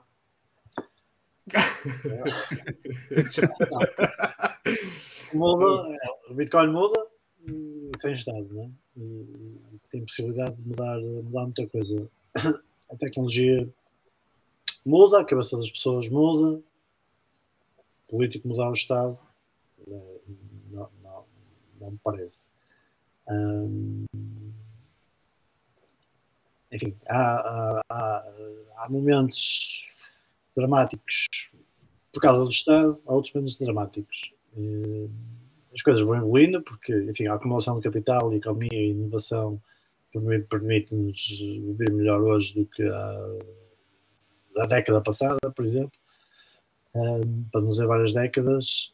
Um, o Estado não, não tem a sua própria lógica, não é? Portanto, mantém a sua própria lógica de poder e, e que, aliado à democracia, a torna perigosa. Portanto, a democracia, repetindo o paradoxo, não nos livra de, de, das piores coisas uh, por ser democracia. Uh, pelo facto de ser legítima, de se sentir legítima, é que sentiu-se legítima após dois anos de Covid e há de sentir-se legítima para, para, para muita mais coisa. Uh, e os políticos não, não, não dão poder. O poder, quem tem poder não, não larga e quem tem capacidade de ter o poder uh, de, de, habitar à volta do poder também não, não, não larga esse circuito. Portanto, é isso. O Partido Libertário tem medo de ir para o poder. não tem vontade de ir para o poder Uh, quer fazer qualquer coisa quase, quase contraditória, mas se calhar tem que fazer também. Estás mute, estás mute. Eu não. Hugo, Hugo, Hugo. Ah, peço, peço desculpa, eu estava aqui a falar para o boneco, já percebi, esqueci-me de ligar o som. Temos aqui uma segunda pergunta do Vitor Visão Libertária: Como diminuir um Leviatã? Como diminuir? Está aí no, não sei se consegues ler, aí, está, aí na, está aí no ecrã, aí embaixo. Ah, como lidar um Leviatã. Uh, como viver no Estado, pois Leviatã. Um, tudo que for descentralização é, é, é saudável. Um, tudo que for uh, união para cima não é bom. Uh, a União Europeia trouxe coisas boas na questão da liberdade de, liberdade de, de comércio, mas depois a centralização política que implica vai, vai, começar, vai começar a notar-se. Até agora tivemos as coisas, vou dizer assim, agora tivemos mais ou menos as coisas boas. Uh, começar cada vez mais a aparecer as coisas más, que é eh, a União Europeia e aquela elite uh, a pôr as, as, unhas de fora, não é? Por, por isto ou por aquilo, não é? pelo ambiente verde, ou pelo Covid, ou pela guerra, ou pelo o que for. Bom, temos aqui outra do Tiago, do grande Tiago Vasconcelos. Grande abraço para o Tiago, também é do Aceita Bitcoin, do outro podcast maximalista. Qual a tua opinião sobre o movimento de sovereign citizens, ou cidadãos soberanos, em que alegam não ter nenhum contrato com o Estado e, como tal, não estão sujeitos aos estatutos, leis dos Estados? Uh, Sim, pelo que eu percebo do, do movimento, é como há vários movimentos proto-libertários ou libertários, há um que chama agorismo, que as pessoas, fundo, a tentativa de viver à margem, à margem do Estado, não, é? não pagar impostos, como, como é que consegue isso? Fazendo comunidades, produzindo, se não sou produzir para si, não paga impostos, não é? Portanto, aliás, quanto mais altos são os impostos, mais é o incentivo a pessoa ter, e viver para, para o interior e ter a sua uma vida comunitária, hippie, se quiser chamar assim. Um, o Sovereign City, um, eu percebo, mais uma vez nasceu nos Estados Unidos e está a andar está aí para todos para todo lado. Acho saudável esta coisa do não, não estar sujeito aos estatutos leis dos Estados. Um, há ali uma característica de, é inevitável, o cultismo, parece-me um culto, mas, whatever, uh, se, se, aceita, se tem atitude para outro Estado e se aceita a agressão, é o que interessa. Nós podemos pensar o que quisermos, temos o que quisermos, mas sabemos que não podemos exercer a violência entre terceiros, que ser o que quisermos, falar o que quisermos, o que tomar a comunidade que quiser, uh, pensamos como quiser. O, o, o Sovereign City parece-me engraçado, como, como e o timing. Uh, portanto, eu acho que está-se a espalhar, fazem cursos, uh, pronto, são ativistas. Acho que de vez em quando acho que usam enquadramentos uh, intuitivos, mais do que totalmente pensados, mas, mas parece-me positivo. Uh, pelo, pelo que me sei, já vi, já vi pessoas que Uh, os cursos estão disponíveis até, vê-se na internet, acho que é uma coisa que se chama, não sei o que, Lusitana, aqui em Portugal, e, e está-se a espalhar, parece-me bem. Uh, tem uma atitude completamente de. O Estado é um, é um, é um agente estranho aqui. Eu, eu uhum. existo. Uh, esta coisa do Estado parece-me é um vírus quase. Portanto, uh, partem quase dessa, dessa, dessa forma de pensar em que que se tentam defender. Portanto, eu não estou totalmente, não, não conheço a fundo, conheço assim, umas coisas e, e parece-me positivo. Portanto, eu acho que eles fazem cursos, quem quiser ter os cursos, acho, acho que faz bem. Falam hum. do direito natural, falam pronto, da, da legitimidade, a ilegitimidade do Estado, a ilegitimidade de tudo que vem do Estado, regras postas pelo Estado Portanto, é, é, uma forma libertária não política. Uh, mas não existe só esta, por acaso existem várias, e portanto acho isso tudo muito bom. Temos aqui outra pergunta muito interessante também, do Vitor Visão Libertária, a perguntar se o Carlos acha que se a maioria dos políticos fossem libertários, seria um governo melhor. Maria dos políticos libertários, não havia governo. Exato, era isso que eu estava a pensar. Na pior das hipóteses, liberais clássicos. Portanto, o que nós precisamos é de propriedade, acionistas, associações, é isso que precisamos. Eh, pode ser cidades privadas, com, pode ser condomínios, pode ser, pode ser isso. Se quiserem chamar os condomínios governo, tudo bem, ok.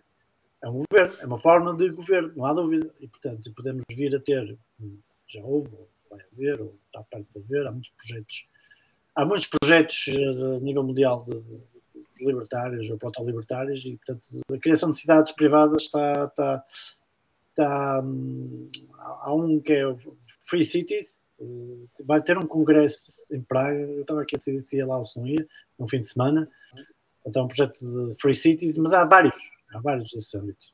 Há uns que é construir cidades em, no mar, no mar alto, fora da jurisdição do Estado, outros que é, ok, vamos fazer uma cidade no mar, mas contratamos com o Estado uma independência. Há, há muita coisa a fervilhar. Essa conferência libertária é, é, em Praga é agora, não é? Em Praga é, sim, em outubro. É, em outubro. Ainda não sei se. Está a pensar nisso, não sei. Mas é contar lá pessoas personalidades com interesse, incluindo é. o príncipe, o príncipe de, da Sérvia. Da Jugoslávia, sim, da Jugoslávia é, é um Bitcoin, não é? Portanto, ah, yeah, yeah. Nós precisamos desses aliados, todos aliados. E vamos ter um português a, a, a, a, apresentar uma. Sim, é um da Madeira, não é? Eu não conheço, mas. É, é, a Madeira está a tentar mexer ali qualquer coisa, não sei se uma forma estruturada ou não, não interessa, o que interessa é que se mexam e pronto. Ah, sim, vai estar o Jeff Dess do, do Mises.org, portanto, o centro dos, dos, mais radicais e académicos e não académicos do movimento libertário da escola austríaca, que é Mises.org. Uh, portanto, vai lá estar o presidente, o Jeff Dess. Já tem com ele em São Paulo, por acaso. Foi lá o congresso do, do Mises Brasil também, que é um centro também de libertários brasileiros. Uhum. Então. Pois, temos aqui outra uh, pergunta do Tiago Vasconcelos também uh, que diz: o Estado pode interagir com um homem sem contrato? Um Estado pode interagir com um. Pode... Isso, isso, deve vir na sequência de, de, quando falaste nos contratos entre que, que tu nasceste Sim, não, não, não, assinaste contrato com o Estado para. Isso, o, o movimento Sovereign Cities é um bocadinho é assim, é assim, não tem contrato com o Estado, não deve nada ao Estado. Pronto. Portanto, é uma, é uma Fácil fácil, não é? Mais radical do movimento libertário. Eles têm para lá estratégias. Eles ensinam as pessoas a tratar com os tribunais, a defender as suas coisas. Parece que com algum sucesso. Uh, é meio cultista, mas pá, paciência, então. É o que é. Eles fazem cursos, depois a pessoa paga, não é nada, pá, 20 euros, não é? depois não sei o quê, depois a pessoa faz. Tem ali uma característica, mas não é, é uma tribo, acaba por ser uma tribo, mas parece-me bastante saudável uh, existe, porque orienta as pessoas nessa relação com o Estado. Portanto, no fundo, definir o Estado como uma coisa exógena, não é? Não, o, Estado não, o Estado é é coisa estranha a mim e a nós. Nós estamos aqui no Sovereign City. Uh, e, portanto, quase que ensina às pessoas é, de, a partir desse pressuposto, não é? Nós somos nós, somos soberanos, temos que conviver com esta coisa, com este Leviatã, não lhe damos legitimidade, como é, o que é que devemos fazer, qual é a melhor maneira? Formar comunidades, eh, pronto, tem, tem alguma piada. Portanto, vem a sequência disso, portanto, não reconhece, não reconhece a legitimidade com o Estado. Deixa-me deixa só fazer aqui um parênteses, Hugo. Sim, O, o, uh, o Vitor, o Visão Libertária, está a falar do. Visitem o, o Instituto Rothbard, Brasil. Sim, o Instituto Rothbard é um split que existiu no, no, Brasil, dos famosos irmãos Quioca, hum, cujo maior amigo deles, maior amigo, maior aliado, é o famoso Paulo Cobos. Portanto, se forem ao, ao YouTube, procurem por Paulo Cobos, é um dos libertários mais, mais radicais, tem uma, uma visão particular, não muito longe da minha. Sim, é um ultracatólico, ultralibertário. Pronto, É, tem tem interesse por juntar essas duas coisas. E, e- sim, Não, deixa, era só para deixar acabar, porque qualquer pessoa que queira comprar um, um livro sobre libertarianismo ou algum autor libertário, ah, aqui em Portugal é extremamente caro. Ah, e eu, por um- pelo preço de um livro, comprei três e mandei-os vir do Brasil, nomeadamente do Instituto Rothbard, Brasil. Ah, e, com melhor, e melhor ainda, paguei em, em Bitcoin. Portanto, quem quiser comprar, quem quiser comprar livros é, é ir ao e o Mises Brasil. Pronto, os Instituto Rothbard são mais, são mais radicais que o Mises Brasil, mas o Mises Brasil em si também é libertário. Ahm, mas pronto, houve ali um split, né, nos movimentos existem essas coisas, um ali chatice e tal, não sei o quê, separaram e tal. Estão a concorrer, concorrem os dois, mas pronto, até é bom que seja assim. pessoal, temos aqui umas perguntas ainda, algumas, temos que, temos que adiantar aqui a pergunta. Ahm, o Vitor Visão Libertária pergunta o que é que o Carlos acha da secessão dos Estados. Pronto, eu eh, já falei sobre isso, portanto, eu acho que em termos teóricos formais, eh, todas as constituições devem dar o direito de sessão, devem ter lá artigos a dizer, como tem o- a Constituição de Liechtenstein, a dizer que lá, os municípios os distritos têm direito de sessão se passarem por, um- por este, por este ou aquele processo. Uh, portanto, é teoricamente irrebatível. Uh, eu só chamo a atenção a alguns libertários que têm alguma demasiado otimismo em relação aos processos de sessão. Os processos de sessão podem correr mal também. As pessoas podem pedir a sessão para coisas más, para, para serem mais socialistas, se calhar. Ou, ou- pronto, é um processo político também. É? O processo natural é, é tudo contrato e propriedade. Não é? Registros, registros de propriedade. Isso é um processo natural.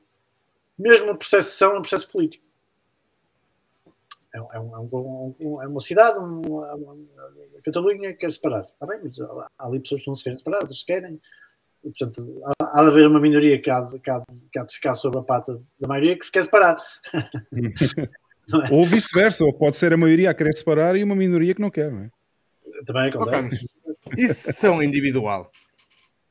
Eu acho que vamos ver brevemente. A sessão individual é o anarquismo. A sessão individual é o anarquismo. Portanto, evidentemente, Exato. a sessão individual é, é o Mas anarcocapitalismo. eu, eu acho que pode estar para muito breve vermos aí uma secessão muito, muito grande no Texas. Mas vamos ver. É, é só uma opinião minha também. Não é O a questão do Texas está- o que eu digo, o que eu digo às vezes a propósito até desta guerra, eh, vejo muitos comentários tipo o Império Russo vai cair. Eu, eh, não sei, não sei se daqui a 50, 50 anos é os Estados Unidos que não existe. Porque Exato. os Estados conservadores já não aturam os outros, já não, já não se aturam uns aos outros. Eh, e portanto, eu não sei se a Rússia e a China alguma vez vão deixar de existir na, na civilização, não é? Eh, portanto, não sei quem, quem é que acaba primeiro. mas, mas para mim, deviam acabar todos, atenção. Para mim, eh, Império Chinês, Império Russo, Império Americano, Império União Europeia Império Português. Devem- Podem ir todos à vida. O mini império português. Sim, Temos sim, aqui nós, outra- nós temos sorte, nós vivemos bem, é um país pequeno, mas isso é uma sorte nossa. Temos aqui outra pergunta do Eduardo Oliveira. Como é que se pode ligar a justiça ao Bitcoin? Uh, o Bitcoin é bom para aquilo eu falei no, no BISC, não é? Aquilo de fazer transações e pôr um colateral e aquilo funciona bem, está a funcionar. As transações que eu fiz correram sempre bem. Um, e, e, portanto, é, é, uma espécie de justiça privada, não é? Porque a pessoa, entre meter o colateral e, e, e, o prestígio por fazer várias transações, as pessoas o reconhecerem e a confiança existir, ah, parece-me que, que incentiva. Funciona bem, acho que vai incentivar. E, portanto, o, o, prestar colateral através de uma transação de Bitcoin com multi-assinaturas e coisas desse género, acho, acho que pode ajudar em processos, em processos negociais. Bom, e depois há outro lado também, só para complementar, mesmo uh, rapidamente, o facto das pessoas adotarem a hiper-bitcoinização e usarem Bitcoin também vai reduzir imenso o número de processos em tribunal. Digo eu, mas pronto. Sim. Vai haver, vai haver menos, pelo menos menos processos por dívidas, por pagar, ou seja lá o que for, vão existir. Uh, uh, esperemos. Uh, o que a teoria poderá dizer é que estas bolhas e estas grandes crises pelo que passam, que passamos historicamente e que depois culpam o capitalismo, provavelmente desaparecem. Hum. Pode, haver por outros fatores, mas não porque a criação de moeda para dar crédito, que é, o, que é o problema. O problema é a criação de moeda para dar crédito. É, é, é, é o problema. É, é, terrível. É terrível a vários, a vários há, há, pessoas, há pessoas que tornam. Enfim, há uma clique à beira da, da, da torneira da criação da, da concessão de crédito, que é rica fica mais rica Portanto, é uma concentração de riqueza para quem, está, para quem é insider no sistema financeiro, isso é terrível. Uh, a poupança, nós vemos anos e anos dos juros zero e juros negativos. É, é um roubo de quem faz poupança monetária. E, portanto, com o Bitcoin, quem quer crédito e quem quer fazer intermediação de crédito tem que pagar um juro real, real. Sem que, real, sem que haja inflação, às pessoas que gostam de poupar moeda, que não gostam de investir em nada, que têm todo o direito a não investir em produtos financeiros. Querem investir em moeda, não querem, não querem se chatear com mais nada, não querem correr risco, gostam, gostam de juntar dinheiro. Era o que havia, pelo menos em parte, com o ouro. Uh, e tirou-se isso, ou seja, o sistema Fiat, o sistema inflacionário, o sistema bancário, o sistema monetário, é, é um roubo, da, da, eu diria, um roubo da, da, das populações com menos dinheiro. Então, Miguel Carvalho está a fazer a pergunta da praxe, não é? Temos aqui, temos aqui outra pergunta. Temos aqui outra pergunta do Kim Barraca. Grande Kim Barraca também é nosso seguidor lá no grupo do Telegram. Uh, pergunta para o Carlos Novaes: acredita ou acha que a população necessita de políticos para os gerir ou sem eles a sociedade uh, se autoajustará? Sim, claro que acredito. Claro que acredito que, que o voluntarismo, o contrato voluntário, incluindo para a defesa, não é, não é acreditar num mundo sem violência, não é? Um mundo de violência que responde com a violência sempre dentro do direito natural, que é eu respondo com a violência para quem exerce violência de forma proporcional, uh, com agentes que, que, providenciam segurança e, e, justiça, incluindo, incluindo o penal.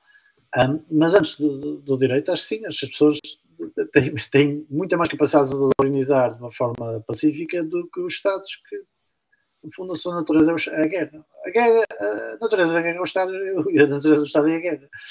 Um, parece que, acrescenta uma grande ordem, mas depois a desordem aparece. Ou aparece com de inflação, que é uma política da moeda, a inflação, as crises, as bolhas, as, isso cria desconfiança nas pessoas sobre o mercado, as pessoas tornam socialistas, enfim, é uma, uma fonte de doença e de, de disfunção social, digamos. E, portanto, sim. Segunda, segunda pergunta do Kim Barraca. Segunda pergunta, concorda com a taxação de uma moeda, neste caso Bitcoin, ou não faz qualquer sentido? Não concordo com nenhuma taxação. Essa era um bocado óbvio, não é? Mas o, Bitcoin, claro que não, claro, claro que não deve ser taxado. O ouro não é, e, e o Bitcoin também deve ser. Eh, a questão das mais-valias, acho que devemos lutar para que não seja, mas enfim, onde, onde ir atrás delas mais tarde ou mais cedo. Mas enquanto fizermos força, eh, não, nem o ouro, nem o Bitcoin nem nada que seja minimamente moeda ou características de moeda. E, portanto, como objetivamente o Bitcoin tem características de moeda, não deve ser taxado. Ok, certíssimo. Concordo plenamente aqui nesta, nesta resposta. Sem dúvida. Ora bem, o Tiago Vasconcelos pergunta novamente: o Tiago, o que é que achas de usar BTC para pagar coisas, café, comida, etc? Não, Ou seja, basicamente a pergunta é: o que é que achas de usar BTC para transações de baixo valor? Digamos assim. Pá, tipo, quando começar, começar a estimular a pessoa a gastar uns satoshis no no dia a já, dia. já paguei em bares com Bitcoin, em Madrid, não muitos sítios, mas, mas pronto, quando, quando é possível, sim. E agora com Lightning Network, por que não? E se for preciso, vamos para El Salvador, pronto. Tá bom? vamos lá. Vamos lá dar força. Outra pergunta do Eduardo Oliveira. O depois pergunta ao Carlos o que é que ele pensa sobre NFTs e metaverso. Ai, até boa. Boa pergunta, boa pergunta esta. NFT. O que é que NFT tem com o Bitcoin? Nada. Nada, nada, exatamente. NFT é uma, é uma identidade, é uma, algo que. Uma associação criptográfica com uma imagem ou qualquer coisa que se possa pôr de forma, forma digital e, e pronto. E vai ser sempre centralizado. A- Acho que, como todo valor é subjetivo, é evidente. Por exemplo, eu, eu acho que os autores sim podem olhar para os NFTs. O autor diz, eu vou lançar seis, seis pinturas digitais e, e ponho aqui um contrato e digo que não vou, não vou deste tema não faço mais nenhum. É uma, é uma escassez digital, pode ser copiada, mas é uma forma de remunerar o artista se calhar de prestígio. A pessoa fica com, ah, fica com um NFT, que tem prestígio, foi emitido pelo artista. Ah, tudo bem, é uma, é uma, uma forma de arte como outra qualquer. Ah, o valor que tem é puramente subjetivo como arte, como qualquer forma de arte. E, portanto, as pessoas podem atribuir ou não atribuir, whatever. Uhum. Que voluntário, desde que não haja fraude, eh, é o que quiserem. Portanto, não, não, não vejo motivos para não haver, para não haver, acho que, acho que se pode. Por exemplo, acho que certos projetos de, que eu acho que vão acontecer de tokenização eh, de, por exemplo, arte, de autores muito caros já. falar de peças de uma pintura de milhão de, milhão de- dólares. Ah, pode tokenizar partes do- da pintura ou coisa do género e transformar em, em uma pintura em 100 mil bocados e vende bocados. Que, signi- que significado é que isso tem? O que lhe quiserem atribuir. Ele, ele, ele Para mim tem um significado muito importante, é um esquema, é mais um esquema. É, assim, mas, mas assim, desde que não haja fraude e que diga eu vou dividir a propriedade desta, desta coisa em 100 mil e cada pessoa pode comprar e vender e não sei o quê, pá, desde que não haja fraude, eh, as pessoas que se entendam, mas que, que lhe deem um valor, se quiser, pronto, é isso. Sim, mas os, os NFTs não são uma forma de arte, não concordo. Eh, são uma Não, forma de roubar dinheiro. O NFT. Porque nem sequer, nem sequer se conseguem colocar no debate estético. Ah, não, quer dizer, Não conseguem. Não No meio disto tudo há, há muita. Há, mu- é, shitcoins, é? Eh, Quer dizer, eh, aparece todo o tipo de aproveitamentos e de bolhas e de, de entusiasmos. Eu, eu estou a falar propriamente dito de alguém que diz: Eu tenho aqui esta imagem, sou artista digital, tenho aqui esta imagem e ponho aqui o meu selo. Eu não vou, não vou fazer mais. Pode fazer, dizer, por exemplo, eu vou, vou fazer uma série de seis quadros deste tema. Ponho aqui num contrato que não, não abordo mais este tema. E, portanto, vou, pintar, vou, vou vender estes seis quadros digitais, as pessoas podem copiar, deve ter copy paste, mas. Mas está ali naquela plataforma, não sei o quê, e não, não faço mais nenhum igual. Se as pessoas dão, se há quem dê valor a isso ou não, desde que não Sim, seja mas, fraudulento, desde que não seja fraudulento. Agora, acho, acho que há, há muita coisa que depois nestes entusiasmos aparece que tem características de fraude aberta. Pronto. Outras não. Eh, Portanto, Não, não queria ser demasiado. Eu, eu, não vai, no FT não tem nada a ver com Bitcoin, não tem nada a ver com um projeto de moeda, não tem nada a ver. É apenas uma coisa nova para, para quem quiser dar importância. Exatamente. É, boa sorte. Bem, boa bem sorte, última não é? pergunta. Hã? Boa sorte, isto- é? Boa sorte, exatamente. Última pergunta do Vitor Visão Libertária: quando Portugal vai largar o euro, como fez a Inglaterra? Aliás, a Inglaterra não largou o euro, porque a Inglaterra nunca teve o euro, mas saiu da União Europeia. Yeah. E se calhar eles é que foram inteligentes, não é? Melhor- Foram, foram. Na minha opinião, na minha opinião, foi o país mais inteligente de todos na União Europeia. Foi o primeiro a sair. Claro, evidente. Os ingleses, sim, eles tinham de defender a sua honra, a sua, a sua particularidade. Mas eu acho que Portugal, eu, eu- ah, desculpa lá interromper, eu acho que Portugal nunca vai largar o euro, porque, aliás, se houver países a largar o euro, Portugal vai ser o último, porque no dia que a gente largar o euro, isto volta à miséria que sempre foi. Sim, provavelmente. E, e o melhor sistema monetário é, é aquele tem, tem, ou seja, os libertários no poder o que devem fazer é eh, usem a moeda que lhes apetecerem, incluindo o Bitcoin. E. E, portanto, se querem usar Fiat, usem Fiat. Se quiserem usar ouro, usem ouro. Se quiserem Bitcoin, usem Bitcoin. Um, e, portanto, não, sendo, não sendo taxado por ser, por ser proto-moeda ou por ser um bom candidato a moeda. Um, e, portanto, não deve obrigar as pessoas a deixar de usar o euro. As pessoas usam o euro, os bancos que querem trabalhar com o euro, trabalham com o euro. Para trabalhar com o euro tem que ser do Banco Central, ou então há, há países que usam o euro que não têm, aliás, que usam o dólar e não fazem parte do Fed, né? do, do, do Fed. Portanto, Panamá Uhum. não tem moeda oficial. Um, tem para lá uma unidade, mas que, que eu ainda não ter. E é, e é, é um bocadinho como é El Salvador, não é? El Salvador usa o dólar e agora passa a usar o Bitcoin. Já, já há dois graus de liberdade, não é mau. A, a pior coisa que podemos ter em Portugal é uma moeda portuguesa. Isso é que é faz parte do- faz parte do, neo- do, do, tipo de pesadelos, que é começar a ver ah, programas da televisão com economistas com horas de, de paleio a dizer ah não, a taxa de juros deve ser não sei o quê, a taxa de câmbio e está a desvalorizar e não sei o quê. Ia direto ao Sa- El Salvador. Dia que Portugal teve uma moeda, começa a ver Eu, lá um, eu, eu, eu depois vou-te arranjar um sítio para ficares lá, ó Carlos. A gente depois vai falar. Ok, A gente ok. vai falar em off e depois a gente conversa sobre isso. Bem, pessoal, não tenho mais perguntas. Mais um, mais um podcast fantástico com um convidado excelente. Uh, Carla, queres fazer a tua lista antes da gente dar as despedidas? antes disso, antes disso, antes disso. Ia-me esquecendo, eu, eu quase sempre me esqueço, mas agora vou pôr aqui. Ah. Uh, temos aqui os links, obviamente, uh, ligados ao Carlos. Eu tinha, eu tinha que mostrar, isto é o website do Partido Libertário. Começamos por aqui porque eu acho imensa piada a este, a este vídeo, em que a placa diz uh, proibido pescar. e temos aqui um passarinho que depois vai à pesca. Guarda isto. Não há nada mais libertário do que isto. Está muito bom. Portanto, pessoal, isto é o. Diz, diz, Carlos. É, obrigado pela, por, por- esta imagem, por apresentar o site. É, está muito giro. E já agora chama-se, portanto, quem quer visitar o site, eh, até para assinar, não é? Para quem quiser fazer a assinatura, também tem informação aqui no site. Sim, pode fazer o É download lá na assinatura pelo correio, tem lá a morada.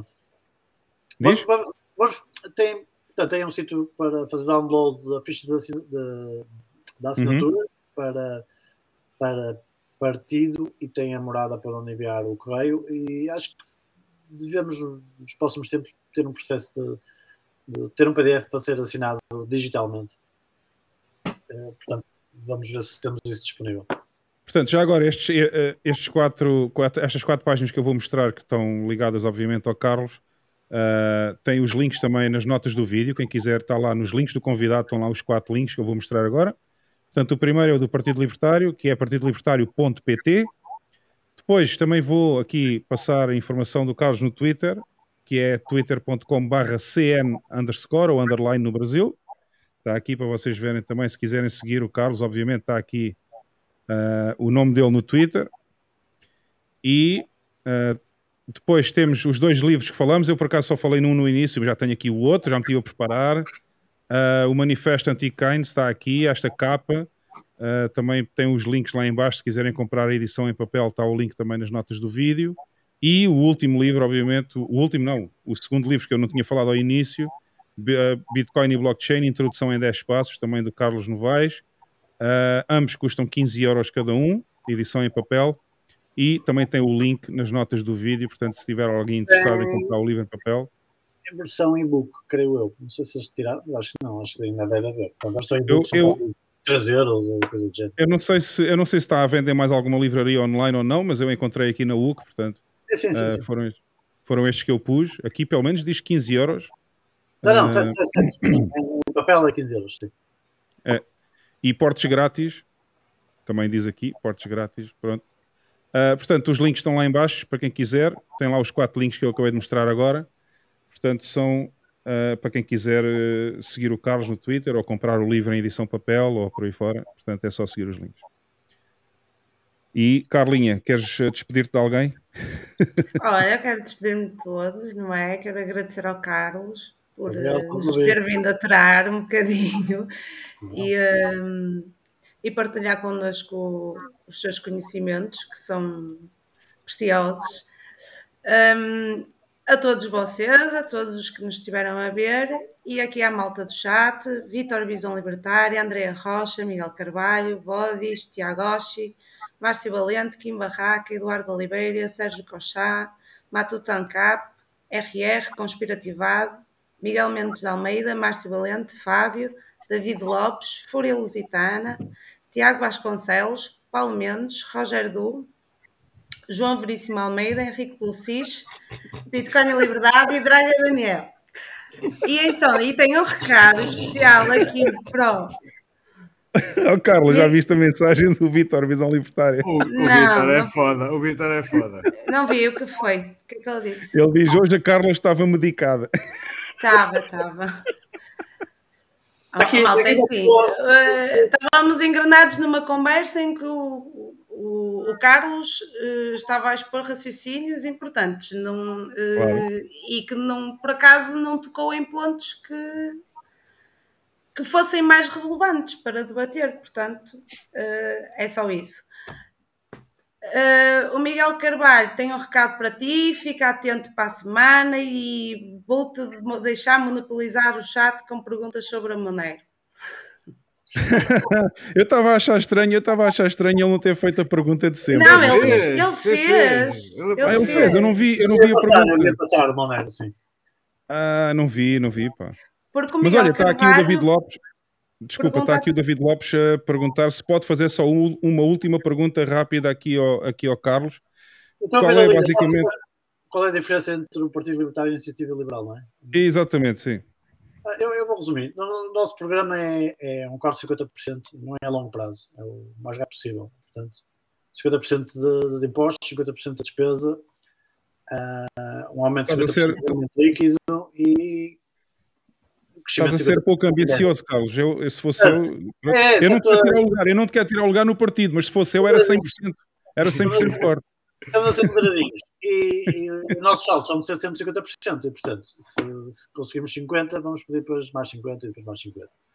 Um, e, e, e acho, acho, que isso resume tudo. Pronto. Acho que um libertário nunca pode ter, fazer uma aposta menor que 50%. E, e, também inclui também os 50% da regulamentação, seja qual for a métrica. Portanto, o desejo uhum. é, um, é um recuo grande. Devo dizer que este recuo do Estado não é. Até parece quase uh, utópico, não é? Porque 50% não devia, não devia ser utópico, mas é o que já tivemos, sei lá, no século XIX, não é? Portanto, no século XIX não havia, não havia impostos sobre 50% do nosso rendimento, nem pouco mais ou menos. Uh, portanto, é o Estado moderno, o Estado democrático que, que, que, que, vai avançando, não é? Mais, mais um bocadinho aqui, mais um bocadinho ali, mais um bocadinho aqui, mais um bocadinho ali. Portanto, há que dar aqui um salto qualquer e a nossa proposta é de 50%. Não é cá, tipo, a descer aqui 3% aqui. Tem que haver, tem que haver clareza. Portanto, eu acho que o papel do Partido Militar é ser, uh, pelo menos, uh, dizer aquilo que os outros partidos não podem, não é? Têm medo e têm medo de dizer. E, e, e, não só em termos de impostos, mas depois também de liberdades individuais. E, obviamente, durante o confinamento, fomos sempre, usamos sempre a expressão fascismo do medo, não é? Contra o fascismo do medo. E este fascismo do medo aparece pode ser, pode ser o Covid, como pode ser outras coisas, e provavelmente vão aparecer. Ok. Carlinha, já, já leste a lista toda? Está tudo? Já sim, senhora. Muito bem. Então vamos Mas despedir. Olha, e a pergunta da Monero? Oh, Ah, a Monero. pergunta da Monero, não sei. Ah, Eu, Monero, eu por eu acaso não vi. O Monero, se, se- houver alguma shitcoin que possa ter alguma utilidade e possa ser, não vou dar a expressão apadrinhada, mas pode ser usada por bitcoineiros, digamos, o Monero é um bom candidato. Só pela, só pela por várias razões, não tem, não tem pré-minagem, não tem hum, enfim, tem uma, uma série de qualidades que pelo menos os bitcoins não reconhecem noutras. E, e, portanto, se uma pessoa quiser fazer qualquer coisa realmente privada, uh, pode ter necessidade disso. Acho que uma, uma, uma, moeda com uma característica da maneira nunca, nunca poderá ser a moeda, uma moeda global, um, mas pode servir para, para, para qualquer coisa privada para, para, para ser complementar, não é? Se, se quisermos de facto fazer uma transação um, é, que não estamos interessados que seja facilmente rastreável, Monero é um candidato. E, e pronto, já estou Ou seja, das shitcoins é, é a menos shitcoin. das shitcoins é das menos shitcoins que, que cumpre uma função uh, complementar. Uhum.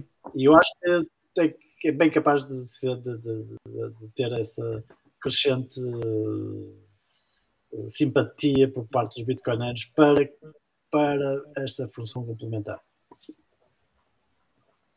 Ótimo, grande resposta.